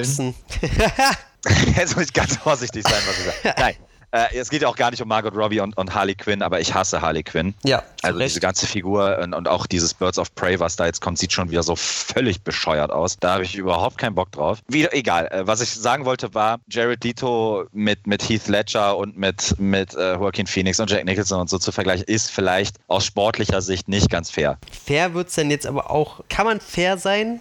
Zu dem neuen Joker. Ich finde, es ist so schwer und es ist so viel offen und so viel Interpretationsfrage. Deswegen frage ich euch einfach mal, der neue Joker, ist der so richtig, richtig geil, wie so manche das sagen und das Marketing das jetzt immer wieder kaut? Ich sage ja. Schließe mich an. Sehe ich nicht ganz so. Tja, Tobi, damit ist deine Zeit leider, glaube ich, abgelaufen. Ich glaube, okay, ciao. Ich läuft hier nicht mehr so. Das geht nur noch zu, ab, ab zwei Stunden Aufnahme kann man leider nur noch zu zweit. Tschö, Tobi, war schön mit dir. So, Micha. nee, ich muss tatsächlich, ich hatte auch überlegt, ich habe mir den äh, im IMAX angeguckt. Ist dann natürlich auch immer noch ein Erlebnis. Leider in der deutschen äh, Synchro, die sehr gut ist. Nur, ähm, ich gucke auch immer mehr im Original lieber. Und muss tatsächlich sagen, dass ich Angst davor hatte, dass Todd Phillips einfach nur ein riesen Scorsese-Fan ist, wo er halt Joker rüberpappt und ganz viele Szenen ich einfach aus seinen Filmen kenne und alle anderen sagen, oh, wie geil und wie innovativ und ich denn da sitze und denke mir, ey, das hat der aus dem Film, das hat aus dem, als wäre es der Tarantino-Joker-Scorsese-Film. und tatsächlich muss ich sagen, außer je nach Auslegungssache, wie man am Ende die Story deutet. Wenn man sie so deutet, wie ich nicht denke, dass sie ist, dann hat der ein paar ganz schöne Schnitzer drin. Dazu kommen wir ja gleich noch. Wenn er aber so ist, wie ich es mir denke, wie er ist, ist er im Grunde perfekt, aber mich würde es selber ankotzen, dass ich recht hatte. Und alles stimmt einfach. Also, meine Lieblingstanzszene hätte ich nie gedacht, Gary Glitter, dass der nochmal so in meinen Hirn sich brennt und ist mir völlig egal, in, also in dem Sinne, ja, jetzt kommt mir nicht mit irgendwelchen moralischen Schwingungen, ist mir völlig egal, ob der Kinder ein bisschen zu gern hat. Der Song, die Szene, ey, perfekt, 10 von 10, 100 von 10, einfach geil. Joaquin Phoenix, muss man nichts zu sagen. Der Witz daran, muss man nichts mehr zu sagen. Die Metaebene, alles, wo man drüber diskutieren kann. Und was man tatsächlich auch sagen muss, wenn manche Leute sagen, der Film ist oder kann gefährlich sein, unterschreibe ich wirklich so. Ich finde, mit manchen Leuten, die den Film oder die, die Figur vielleicht in der Version ein bisschen zu geil finden und ein bisschen den feiern, vielleicht sollten die so eine Diskussionsrunde äh, Runde gründen und mal mit anderen Leuten darüber reden. Ich glaube, der Film kann gefährlich sein. Und gerade deswegen zeigt er wieder den Zeitgeist, äh, wann der rauskommt, denn jemand will nicht die Welt brennen sehen, sondern sie brennt schon längst. Und das ist einfach der Wahnsinn. Und jetzt gebe ich weiter, bevor wir über die Einzelheiten reden. Wir können nur darüber diskutieren, ob es halt ein Joker-Film so wirklich ist. Ich sage nicht, dass es der beste Joker ist, aber es ist auf jeden Fall, egal aus welchen Gründen auch immer, darf er sich einreihen zu den anderen zwei großen Paten, die den Part schon mal übernommen hatten. Ja, ich lasse Tobi zuerst, damit wir die Negativmeinung nicht als letztes haben. ja, gute Idee. Ich habe aber auch gar keine Negativmeinung zu dem Film. Ich finde den Film auch gut. Ich finde ihn sogar sehr gut. Für mich hat das nur einfach null mit dem Joker zu tun. Und das, was quasi diesen Film überhaupt mit dem Batman-Universum oder der Figur des Jokers verbindet, hätte man auch genauso gut rauslassen können, beziehungsweise ein bisschen umändern können. Und das hätte meiner Meinung nach dem Film null Abbruch getan. Der wäre immer noch genauso gut äh, und hätte auch genauso gut den Zeitgeist eingefangen und äh, aktuelle gesellschaftliche Problemthemen und sowas. Aber du, du brauchst diese Figur des Jokers nicht und ich unterstelle den Machern des Films ein bisschen, dass sie halt vielleicht sogar selbst geglaubt haben, dass so ein Film, der halt ja doch schon auch ein bisschen nischig ist und ein schwieriges Thema hat, dass, dass der nicht so erfolgreich werden würde, wenn sie eben nicht noch einen großen Namen äh, wie den Joker oder ein großes Franchise wie das DC-Universum dahinter packen und ja einfach nur diese Figur an sich ihre Figur sein lassen. Also für mich hat es besser funktioniert fast schon, wenn dieser Film, keine Ahnung, The Comedian ge geheißen hätte oder so. Ich meine, die, die meisten, ja, die, die meisten Bezeichnungen sind da wahrscheinlich schon vergeben an bei Comedian an Watchmen oder was auch immer, aber ein Film, der genau das gezeigt hätte, was er zeigt, nur halt ohne den, den Joker damit in, in Anführungsstrichen mit reinzuziehen. Das klingt jetzt so negativ, aber äh, ich glaube, ihr, ihr wisst, wie ich das meine. Ja, ich glaube tatsächlich, also was auf jeden Fall für deine These spricht, und es mir jetzt auch wieder aufgefallen ist, dass es irgendwie scheinbar, also dafür, dass es ein Joker-Film ist, wahnsinnig wenig Merchandise gibt. Also, dass da die Entscheidung vielleicht wirklich erst spät getroffen wurde, dass man vielleicht Joker raufpappt, weil anders sonst, du, du würdest ja sonst an allen Ecken T-Shirts und Poster und Figuren und weiß ich gar nicht. Die können sich natürlich rausreden von wegen, ja, sollte ein ernster Film werden und so weiter. Kaufe ich den auch nicht ganz ab. Allerdings, das ist einfach eine Geschmacksfrage, finde ich es sehr, sehr befreiend, dass die, also Dark Knight Trilogie war ja noch diese Hyperrealität, sag ich's mal, und dass sie jetzt angekommen sind bei einer fast schon dokumentarischen, wirklichen Realität und dass Comicfiguren endlich da auch mal angekommen sind. Also das. Ja, aber aber müssen Comicfiguren das denn? Dann dafür hat man ja halt die Realität. Dafür hat man halt genau diese Figuren schon im wahren Leben und das, das wahre Leben und die Realität, die zeigt ja auch genug solcher Charaktere auf und es gibt auch genug Psychokiller in unserer Welt, die auch äh, gut genug, sage ich mal, schon studiert worden sind, auch teilweise welche, die dann lange Jahre und in psychologischer Behandlung waren, im Gefängnis oder sowas, wo man extrem viel Hintergrundwissen hat und auch diese Psychologie dahinter. Also da ist ja wirklich medizinische Psychologie innerhalb des Films mhm. und ähm, da wird auch viel drüber geredet und ich liebe das. Also ich muss man jetzt auch aufpassen, wie man das formuliert, aber ähm, ich habe halt diese gewisse Interesse oder diesen Hintergrund ähm, schon vorher gehabt und, und finde auch Serien zum Beispiel wie Mindhunter oder äh, allgemein Filme von David Fincher oder sowas auch Sag total einfach, interessant. Du bist ein kranker nekrophiler Spinner. Ja, ich, ich, ich bin Psychokiller offensichtlich, mhm. aber oder ich finde die einfach nur gut, wie auch immer man das formulieren möchte. Nein, aber ich interessiere mich auch abseits davon halt total für diese Art von menschlichen Abgründen, auch wie die in Filmen dargestellt werden. Aber das hat für mich halt nichts mehr mit, mit der Comic-Vorlage zu tun und ich, ich suche auch vergeblich innerhalb dieses Films Referenzen mit diesem Comic-Hintergrund und Universum, die eben nicht so erzwungen wirken. Also weder von dem Visuellen her, weil du hast halt nichts Visuelles, was jetzt, sag ich mal, an Gotham erinnert. Das könnte auch einfach in New York, in Chicago oder aber was sein. Gut, das hat es ähm, ja bei Dark Knight genauso. Ja, aber da hast du ja noch diese ganze Geschichte drumherum. Du hast die ganzen Figuren, die da drin auftauchen hier sind die einzigen Figuren, die auftauchen, Thomas und Martha Wayne und halt Bruce Wayne und der Joker an sich. Aber selbst das Arkham Asylum wird zu einem Gotham Central Hospital mit dem psychologischen Flügel, der dann irgendwann auch geschlossen wird oder was auch immer, weißt du? Also du, du hast nichts, was wirklich daran erinnert, außer so drei, vier Szenen, wo dann hinterher nochmal gesagt wird, okay, aber das hier geht es jetzt um Bruce Wayne, aber Bruce Wayne ist für diesen Film Aber egal. okay, also, ich du könntest verstehe auch ich einfach verstehe einen deinen Punkt. Ich verstehe total deinen Punkt, aber Ja. jetzt Gegenfrage. Hatten wir jetzt nicht 30 Jahre lang schon einfach genug dieselben, immer wieder dieselben Comicfilme?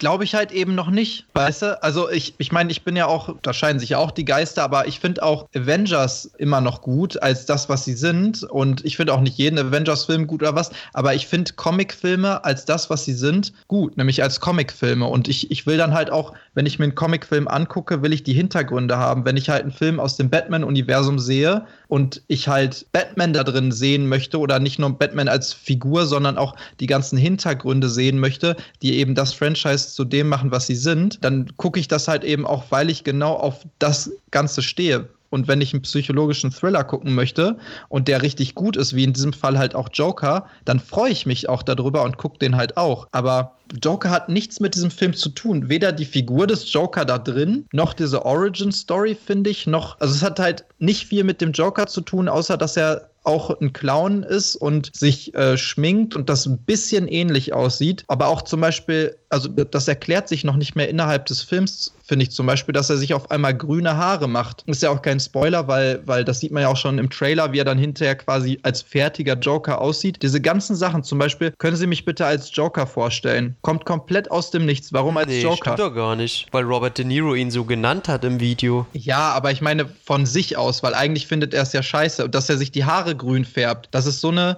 so eine Reminiszenz an den ursprünglichen Joker und auch natürlich ein bisschen an Heath Ledger, diese zurückgegelten, etwas längeren, Also, fettigen also mit den, äh, mit den Haaren, Haare und so. mit den Haaren gebe ich dir recht, aber dass er ihn als Joker vorstellen soll, ich finde, das ist für mich so ein Zeichen. Er weiß ja schon, dass er ihn umbringen wird. Ja, ich, ich finde es auch cool innerhalb des Films, also dass, dass er ihn nochmal so ein bisschen quasi äh, seine Spiegel eigene vorhält, Medizin, ja. genau, so seine eigene Medizin trinken lässt sozusagen. Ich, ich, ich finde es auch total geil. Also ich, ich finde alles, was in diesem Film vorkommt, auch total gut. Ich finde es gut gespielt. Die Twists, die da teilweise drin sind und wie das Ganze auch visuell inszeniert ist, gefällt mir so gut. Aber warum dann halt den Film fast schon, keine Ahnung, ich, ich will nicht sagen schmälern, aber der Film hätte es nicht nötig gehabt, obwohl ich den Joker liebe und die Hintergründe, aber der Film hätte es nicht nötig gehabt, den Joker da mit einzubauen, sondern Genau, er wäre auch also ich so glaub, total geil gewesen. Und das hätte mich noch mehr gefreut, weil das wäre dann ein eigenständiger, total geiler Film gewesen, aber ich befürchte auch, dass der Film nicht so gut angekommen wäre und nicht so gehypt worden wäre und auch jetzt im Nachhinein nicht so gehypt worden wäre,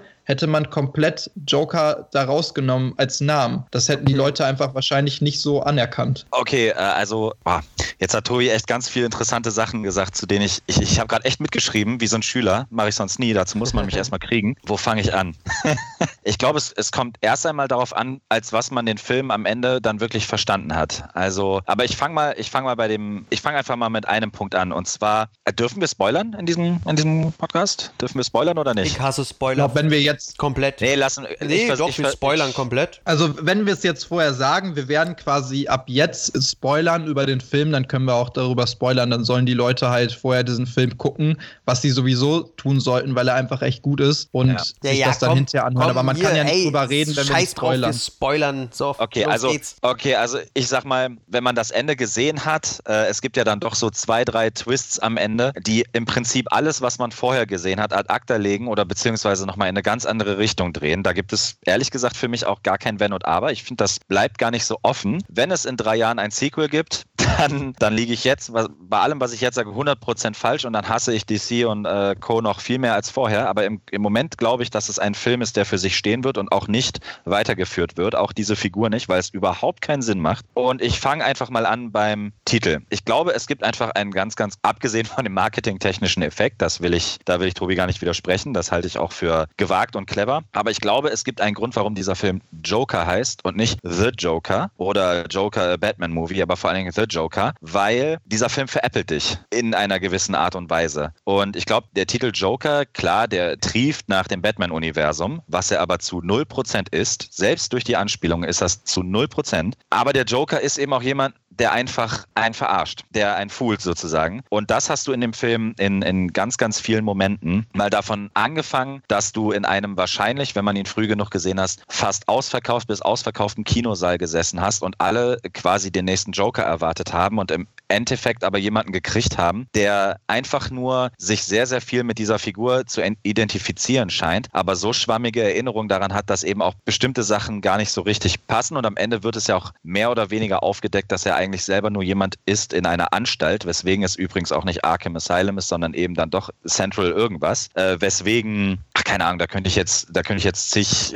äh, Szenen in dem Film nennen, die, die das quasi belegen, aber ich finde halt, dass dadurch, dass dieser Film im Prinzip ein Psychodrama ist, und ich liebe sowas auch. Also ich bin auch ein absoluter Fincher-Fanboy und ähm, äh, liebe Filme wie Sieben, wie, wie Gone Girl und so weiter. Ich habe auch ehrlicherweise exakt sowas erwartet, einfach weil Joaquin Phoenix keinen bunten Comicfilm machen würde. Das würde er einfach nicht tun. Dazu ist auch der Mann selber mit seinem ganzen Background überhaupt nicht gemacht und geschaffen. Und wenn man weiß, dass Todd Phillips auch totaler Fan von Scorsese und so weiter ist und, und, und Joaquin Phoenix, Phoenix da im Vorfeld selber von Clockwork Orange spricht, sind das jetzt vielleicht nicht unbedingt die Filme, bei denen man erwarten sollte, sollte, dass es ein lustiger äh, Joker-Film wird. Nichtsdestotrotz, ich denke, dass diese Figur Arthur Fleck, ja, also was, was er ja wirklich ist, offenbar ist ein, ein gescheiterter Comedian oder zumindest mal eine arme Sau mit Problemen, die in, in, in dieser Gesellschaft, und da sind wir wieder beim Zeitgeist, das alles verroht und so weiter einfach nicht mehr mithält und auch so ein bisschen fallen gelassen wird, äh, wo sich jeder nur noch um sich selbst kümmert und so weiter, glaube ich, so ein bisschen in diese Figur flieht und in das, was er vielleicht davon überhaupt noch im Kopf hat. Ja, also die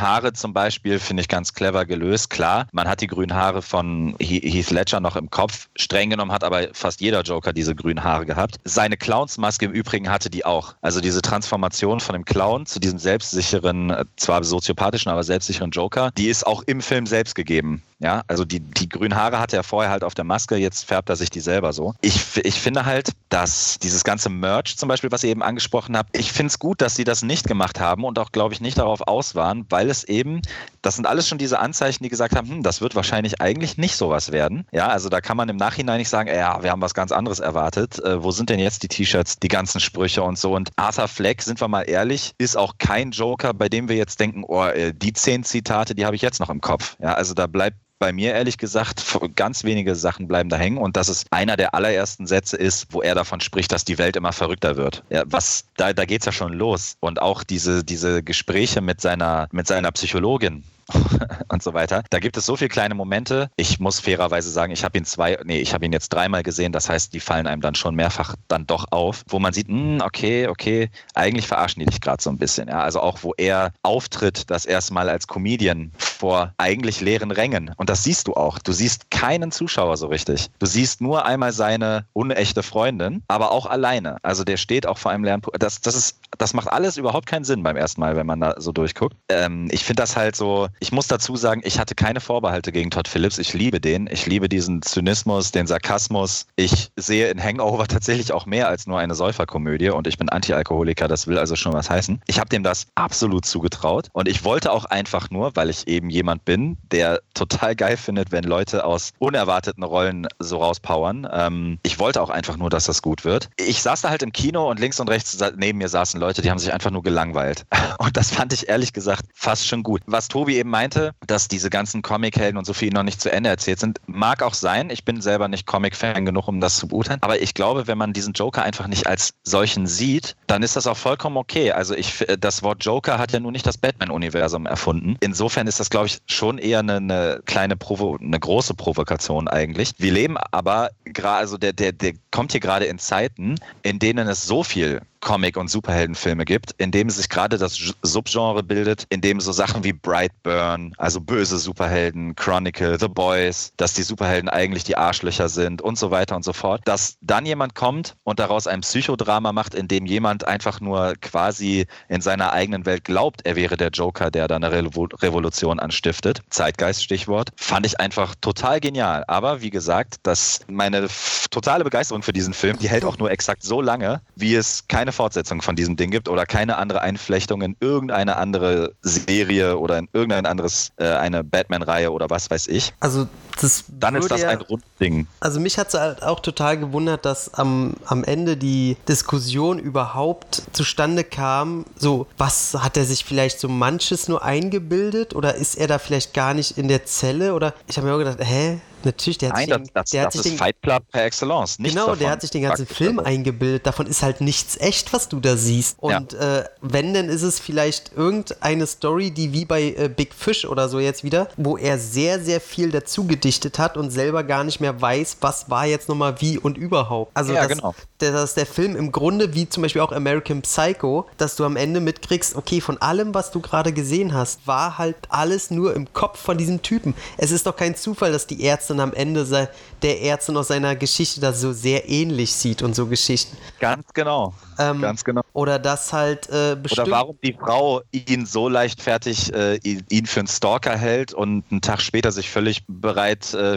von ihm küssen lässt und was weiß ich. Also Ja, auch so, das dass, hat doch dass alles die, gar keinen Sinn gemacht. Er bringt jemanden in seiner Wohnung um, lässt einen entkommen und äh, der ruft kein bisschen die Bullen oder sonst irgendwas. Da passiert halt gar nichts mit ihm. Im Studio erschießt er jemanden ganz schnell. Da kommt niemand, der ihn irgendwie aufhält und sofort ist Riot auf der Straße. Auch, dass er die Knarre überhaupt mit reinnehmen kann und solche Geschichten, ne? dass alles genau nach seinem Plan verläuft und so. Also Genau. Der, der marschiert doch im Prinzip einfach nur durch sein eigenes Hirn in dem Moment. Aber Und- das sind eben diese schönen Batman-Erinnerungen, das bisschen, was er sich da zusammenflickt, wie zum Beispiel die grünen Haare oder auch diese Talkshow, die ja auch aus einem, aus einem Joker-Film Und, äh, und, kommt. und das ist eben genau das, wo andere jetzt sagen, äh, das ist ja ein Kack-Drehbuch und das kann- hätte so nie geklappt. Dann kannst du jetzt sagen, ja, es klappt aber bei ihm, weil es eben ein Traumgebilde ist, was er sich da zusammenspinnt. Und äh, sollte da irgendwann nochmal ein zweiter Teil kommen, da haben wir ja auch schon drüber philosophiert, dann geht das ja im Grunde nur so, dass man diesmal den echten Arthur Fleck Schrägstrich Joker verfolgt und dass das jetzt quasi der erste Teil halt wirklich nur wie eine Luftblase war. Ja, also man darf eigentlich zu nichts davon irgendwie nochmal das aufgreifen, weil dann legt man das ganze Werk ad acta und macht das direkt eigentlich unnötig. Ja. So wie es Ich jetzt finde, ist. das haben sie ja auch eigentlich gesagt. Also, das ist ja, glaube ich, auch so der Tenor. Und es wird ja auch überhaupt keinen Sinn machen, auch rein produktionstechnisch, da jetzt noch einen zweiten Teil oder ein Ja. Prequel oder die ganzen Hollywood-Maßnahmen, die man sonst für irgendwelche Franchises äh, so durchführt, dass die bei diesem Film überhaupt keinen Sinn machen würden. Also, ne? also was der Film halt schafft, ist, sind wir uns ja einig, in jedem Film oder in jedem Spiel hasst man es, wenn am Ende einfach nur der Held aufwacht und man kriegt mit, das ist ja alles nur ein Traum. So ist das Schlimmste überhaupt. Aber der schafft es tatsächlich, dass man es irgendwie cool findet. Weil man Und mitkriegt. er ist ja, er ist ja kein Held. Das kommt, muss man ja auch echt, obwohl man die Sympathien auf seiner Seite hat, darf man echt nicht vergessen, das ist wahrscheinlich ein Psychokiller, der da in der Klapse sitzt oder beziehungsweise in dem Moment ja wirklich gerade jemanden umgebracht genau, hat. Ne? und man, Also, man sieht halt irgendeine Version seiner Erinnerungen quasi, Mhm. die er dann probiert weiterzuerzählen. Deswegen sagt er ja auch äh, zum Schluss, ja, er musste an einen Witz denken und ja, den würden sie nicht verstehen. richtig, genau. Und es ist halt so gut, dass der Film damit eigentlich die Leute vor den Kopf stößt, die den Witz gerade wirklich nicht verstehen. Ja, Und- natürlich. Und deswegen ist dieser Film so gut. Also jeder, der das wenigstens nicht honoriert, da sage ich ganz ehrlich, ey, dann hast du keinen Spaß an Unterhaltung oder was Filme halt mit dir äh, machen können. Dann bist du einfach nur oder du verstehst es gerade wirklich nicht. Und es hat mir mal wieder gezeigt und warum ich den Film halt so mag, ist, der zeigt mir mal wieder, dass das Medium Film mehr kann und jetzt sogar Comic-Versionen oder Vorlagen nutzt, um mal wieder was Neues zu machen. Ja. Und allein, dass der, keine Ahnung, ein, ein Kinderficker-Interpret nutzt, um zu zeigen, okay, jetzt fühle ich mich frei. Also diese Eier muss man mal haben. Ganz muss ehrlich. man erstmal haben, ja. Also, Ich, das ist so krass. es gibt diese, diese, ähm, es gibt diese eine Szene, die finde ich so unglaublich gut in so viel, auf so viel Metaebenen und das ist eben, wie er da in der Talkshow sitzt mit Robert De Niro. Ich musste da vor ein paar Tagen wieder dran denken. Mhm. Ähm, da hat mir mein Bruder äh, ein Video gezeigt von Jimmy Fallon und bei Jimmy Fallon gibt es so eine Reihe Don't Play oder irgendwie sowas, keine Ahnung, ich weiß nicht mehr, wie es genau heißt, wo er Künstler zeigt, die einfach richtig scheiß Musik machen. Ob die jetzt auf Spotify sind, ob die ein Mhm. scheiß Video haben auf YouTube. Der führt die aber im Prinzip vor. Also natürlich sind das Oh. scheiß Lieder, Also, gar keine der Frage. Fallon ne? ist sowieso so ein Spaß. Gut, ganz aber ehrlich. sind wir mal ernst, aber ja, ich finde den auch kontrovers, aber sind wir mal ehrlich, äh, TV Total ist auch darauf gemünzt oder was weiß ich. Also da kann man jetzt alles Mögliche nehmen. Aber in dem Moment wurde mir das so richtig krass bewusst, Mhm. dass das halt einfach hundertprozentige Realität ist. Und selbst im Film selber, selbst im Film selber sitzt er daneben und Robert De Niro macht noch so einen Spruch und meint so, na und wie läuft's denn mit dem Humor? Und du en entwickelst, Mhm. du, du merkst bei dir selber, du grinst da gerade rüber. Eigentlich macht er sich gerade über diesen Menschen lustig, du lachst aber in dem Moment.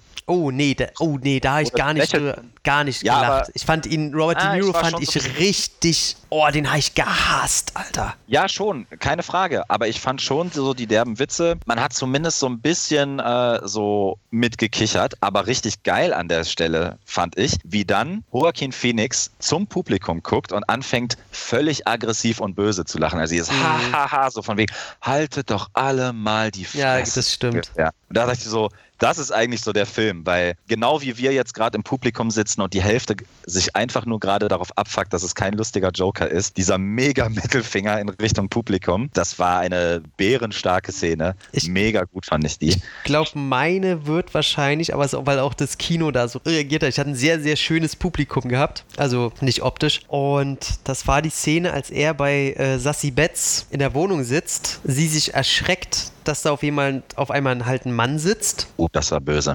Und äh, sie halt sagt, dass sie auch eine Tochter hat. Mhm. Und er sich umdreht und du hörst, du hast richtig im Kino gehört, ey, mach es nicht, mach es nicht, mach es nicht. Ey, und dann macht er die Geste mit der Knarre. Ja. Ey, und ich dachte, alter Schwede, ey. Das ist gerade Ja. Das, ist grad das, das Schlimmste, was ich seit langer Zeit gesehen habe. Und vor allen Dingen, Und davon hat der Film ja aber auch einige Szenen, die ähnlich krass wirken, finde ich. Und Ja. dann guck ihn dir nochmal an, guck ihn dir nochmal an und exakt nach dieser Szene, wenn er zurück in seine Bude geht oder und, und die Leuchten von dem Krankenwagen draußen sind? Oder was meinst du? Genau, also diese, diese Ebene, wo du einfach nur denkst, boah, hat er das jetzt echt gemacht und dann hörst du Sirenen im Hintergrund und was, also diese ganze Atmosphäre in dem Moment, Vor allem, die einfach du, nur du fragst dich ja auch, und das, die machen ja auch nicht ohne Grund, dass sie eine Tochter hat. Ich habe mich die ganze Zeit gefragt, also du fragst dich halt, okay, hat er sie überhaupt umgebracht? Hat sie einfach nur die Bullen gerufen, weil er auf einmal in ihrer Bude war und sie Angst hat? Hat er sie wirklich umgebracht? Oder hat er wirklich auch noch beide umgebracht? So, Mhm. also du, du checkst komplett gar nichts, oder?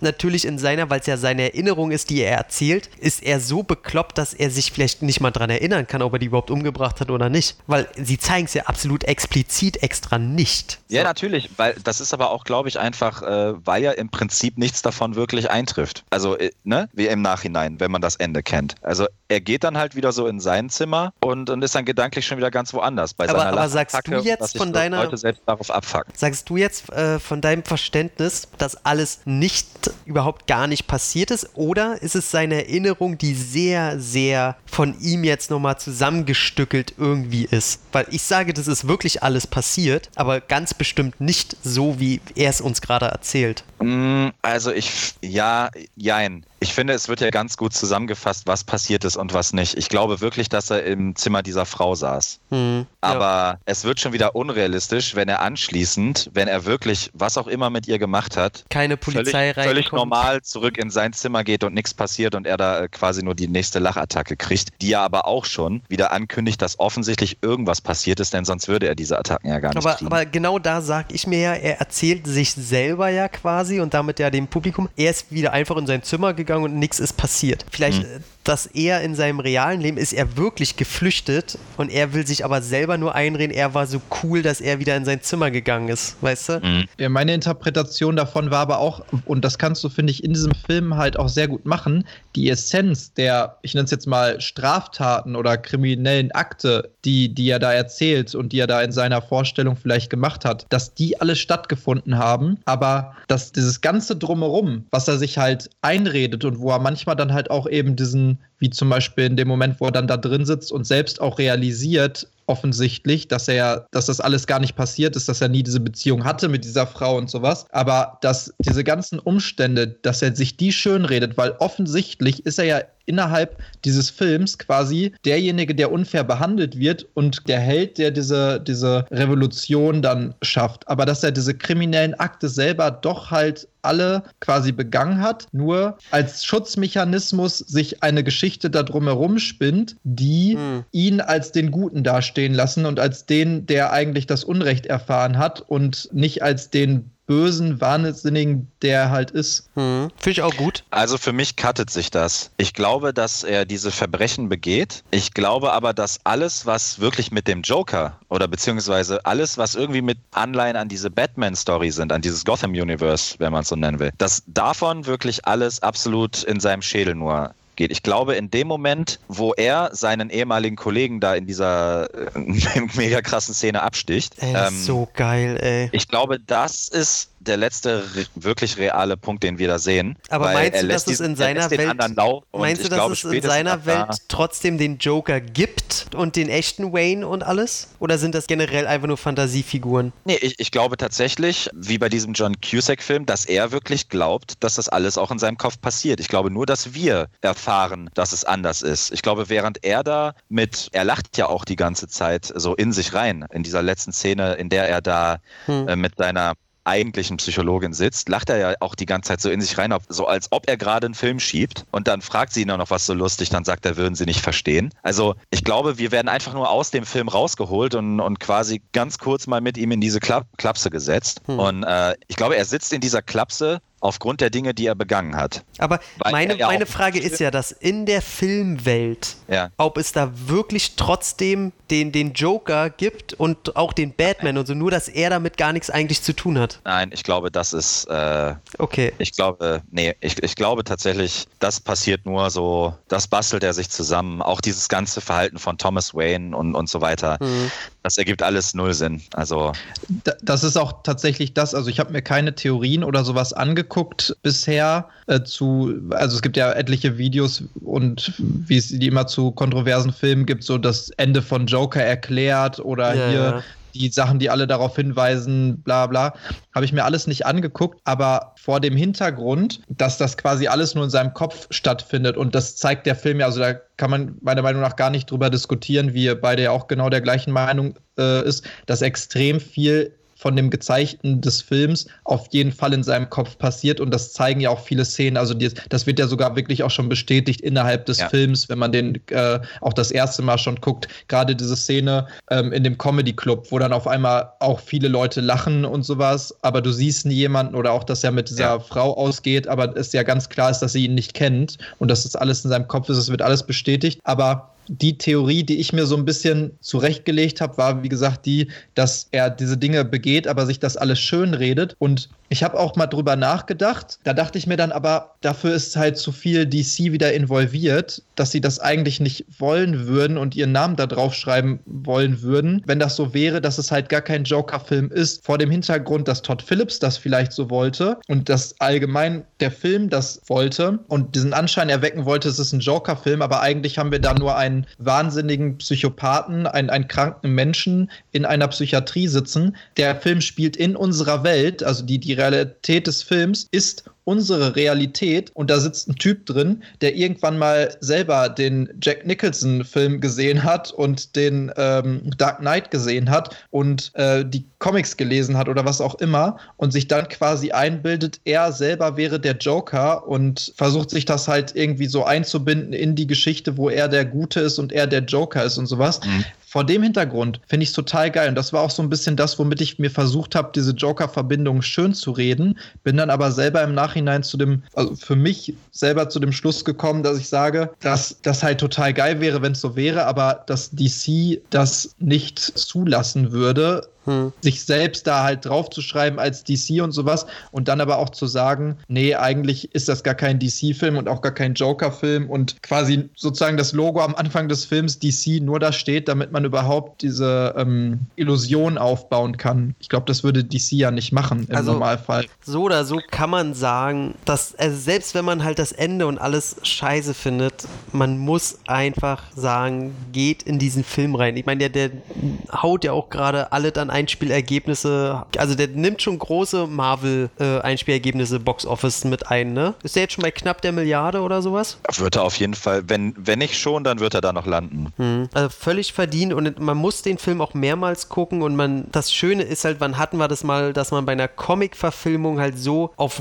diese Art und Weise halt diskutieren konnte. Also so eigentlich wie bei Filmen, so wie vom Schlage eines Memento oder so. Und allein dafür liebe ich den. Ich würde tatsächlich gerne ein Sequel sehen weil ich sehen will, wie gut schaffen sie es, mit der geilen Ausgangslage einen weiteren Teil zu zimmern. Weil weiß ich nicht, der erste, den gibt es ja so oder so. So, der wird mir ja nicht kaputt gemacht. Und ich würde gerne sehen, ob sie es schaffen würden, das normal weiterzutreiben. Weil es könnte, wenn, sie, wenn das Drehbuch geil ist, eine richtige Mindfuck-Reihe werden. Oder sie kriegen es halt nicht gebacken und es wird einfach nur Popcorn-Scheiße wie immer. Aber ich würde es gern sehen, dass die sich mal trauen, so ein Ding fortzusetzen. Da bin ich anderer Meinung. Aber ich verstehe, also ich verstehe, warum du das, warum du das willst. Aber ähm, ich fände es geil, wenn es einfach mal für sich stehen würde. Mhm. Einfach so auch als Statement. Einfach so, Tobi meint ja, er, er steht auch auf Fincher-Filme und so. Und ich, ich finde allein die, dieses Prinzip, Millionen, und, und wir reden hier von Milliarden an Einnahmen, Millionen in, ins Kino zu holen, endlich mal wieder für einen praktisch, ja, nischenhaften Psychothriller, nur aufgrund eines Titels, wenn man so will. Mhm. Und im Nachhinein, ich habe mir jetzt diese, diese Fratze von Joaquin Phoenix aus der Werbung und aus den Trailern und den Plakaten angeguckt, ne? Diese Transformierung von, vom Clown zum Joker, ey, ganz ehrlich, das ist, wie er sich bemalt und so. Mal abgesehen von den grünen Haaren ist da immer noch extrem viel Clown. Also, das ist so äh, im, im Nachhinein halt echt, da wurde, wurde dem Kino- und Popcorn-Zuschauer echt ein großer Spiegel vorgehalten, weil eigentlich außer dem Namen nichts wirklich danach schreit, dass er am Ende der Joker werden wird. Da gibt es ja auch diese richtig geile Szene, wo er durch diesen U-Bahn, nee, nicht durch den Schacht, sondern anschließend, wo ihm die Cops alle entgegenrennen und er völlig cool und lässig mit so einer Zigarette im Maul da mhm.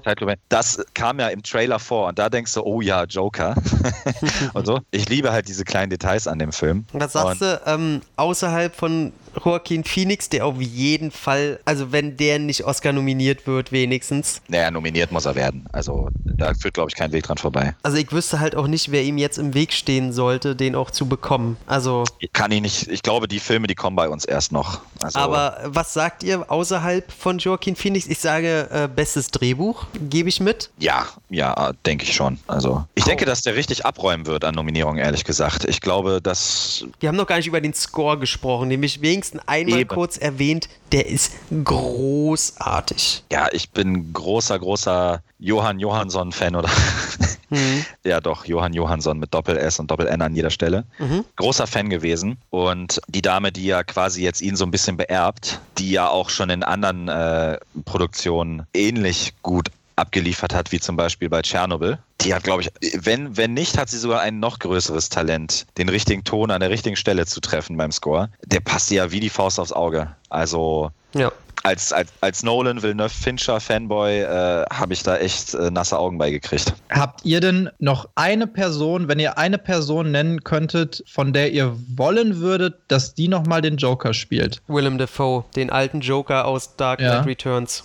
eine Person, die nochmal den Joker spielt. Die Sache ist, es müsste dann, um, um mich nochmal zu begeistern, tatsächlich ja jemand sein, von dem ich es nicht erwarte. Bei Jared Leto zum Beispiel hätte ich es fast erwartet. Der war fast schon zu prädestiniert dafür, den Joker zu spielen. Zac Efron? Ja, zum Beispiel. Also mhm. den, den könnte ich mir sehr geil als, als Joker vorstellen. So wie ich jetzt ja eigentlich gehofft habe, dass Jonah Hill mal den Riddler spielen würde. Der sollte ähm, denn zuerst auch den Pinguin spielen, ne? Ja, auch geil. Ist mir egal. Der soll einen von den zocken. Aber genau wie ja bei, äh, bei Paul Dano äh, jetzt als, als Riddler finde ich aber genauso geil. Also es gibt halt genug Leute, denen ich das locker zutrauen würde. Ich könnte, würde er jetzt nicht Batman spielen, hätte ich auch Robert Pattinson als Joker genommen. Also. Ey, Robert Pattinson ist so eine geile Wahl als Batman, ne? Mhm. Finde ich super gut. Ich sage Arnold Schwarzenegger als Joker. Dann nehme ich The Rock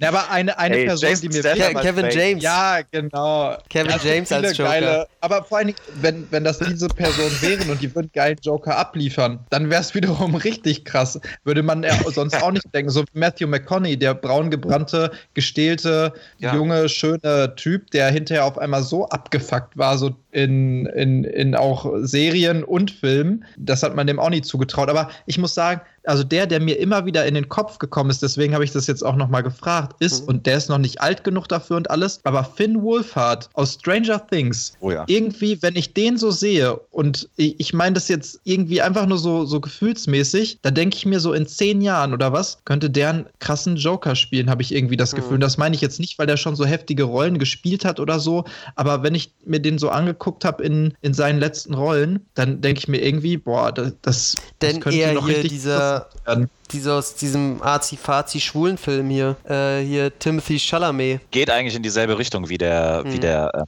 äh, Stranger Think Boy. Ja. ja. Ich weiß auch nicht, irgendwie hatte ich so im Kopf, aber naja. Wie hieß denn dieser Film jetzt mit Army Hammer? Das äh, äh, äh Call Me By Your Name, meinst du? Call Me By Your Name, genau. Mhm. Wo ich glaube ich der Einzige war, der den recht äh, langweilig fand. Ich habe ihn leider echt noch gar nicht geguckt, ehrlich gesagt. Hm, fand ihn so, ja, ist halt, so, ist halt so ein Pärchenfilm, da lernen sich halt zwei Menschen kennen und äh, ja, so Aber es wird auf jeden Fall noch mal interessant, was da so in den nächsten Jahren kommt. Ne? Wenn man jetzt mal so grob rechnet, Ach, ey, dann hör mir auf, ich sehe schon so Millie, Bo Millie Bobby Brown als, als äh, ja. so ein Sch Ich will ja Taron Egerton als Riddler. Aber uh. Naja. Nicht schlecht. Aber überleg mal, eigentlich, also wenn man jetzt mal Jared Leto, und das war ja auch irgendwie so eine Art Experiment, man kann den jetzt nicht voll zählen, finde ich. Wenn man den jetzt mal mit rausrechnet, dann lag immer ungefähr 15 Jahre dazwischen. Ey, zwischen diesen einzelnen ja. Passt auf, ne? Leute. Ich hab's Jason Statham als Mr. Freeze. Ey, das könnte doch funktionieren. Mega Bock drauf, ey. Ach, schön. So, dann hören wir jetzt mal langsam auf, ey, wir quatschen schon, schon so lange. Von daher, ich hoffe, ihr hattet ein bisschen Spaß und äh, dass wir trotz unserer cranky-manky-Zeit hier äh, nicht zu nicht äh, zu niedergeschlagen geklungen haben. Und ihr hattet ein bisschen Spaß. Ansonsten äh, geben wir Micha die Schuld, dass er äh, nicht, nichts rausgerissen hat, als einzig Gesunder hier. ich nehme die Schuld gerne auf mich. Sehr gut, sehr gut. Wenn ich dafür gesund bleibe, ist das cool. Ja, bleibst du. Und somit, ja, mein Gott, ey, krasse Verabschiedung. Wünsche ich irgendwas Gutes, wir wünschen irgendwas Geiles. Und äh, habt ihr noch irgendwas auf der Pfanne? Ja, ja, immer ein Lächeln im Gesicht haben. Setz ein Lachen um auf. so ernst. Setzt ein Lachen auf, genau. Hat ja. mir meine Mutter immer gesagt. die ja auch äh, sehr gesund war. Ey, die hat mich in, im Nachhinein noch richtig aufgeregt, ne? Boah, das ist so, ich glaube, meine Hassfigur Nummer eins. Die alte, die alte, ey. Naja, hat gekriegt, was er verdient. In diesem Sinne, ich wünsche euch alles Gute. Ich ebenfalls. Ciao. Ciao.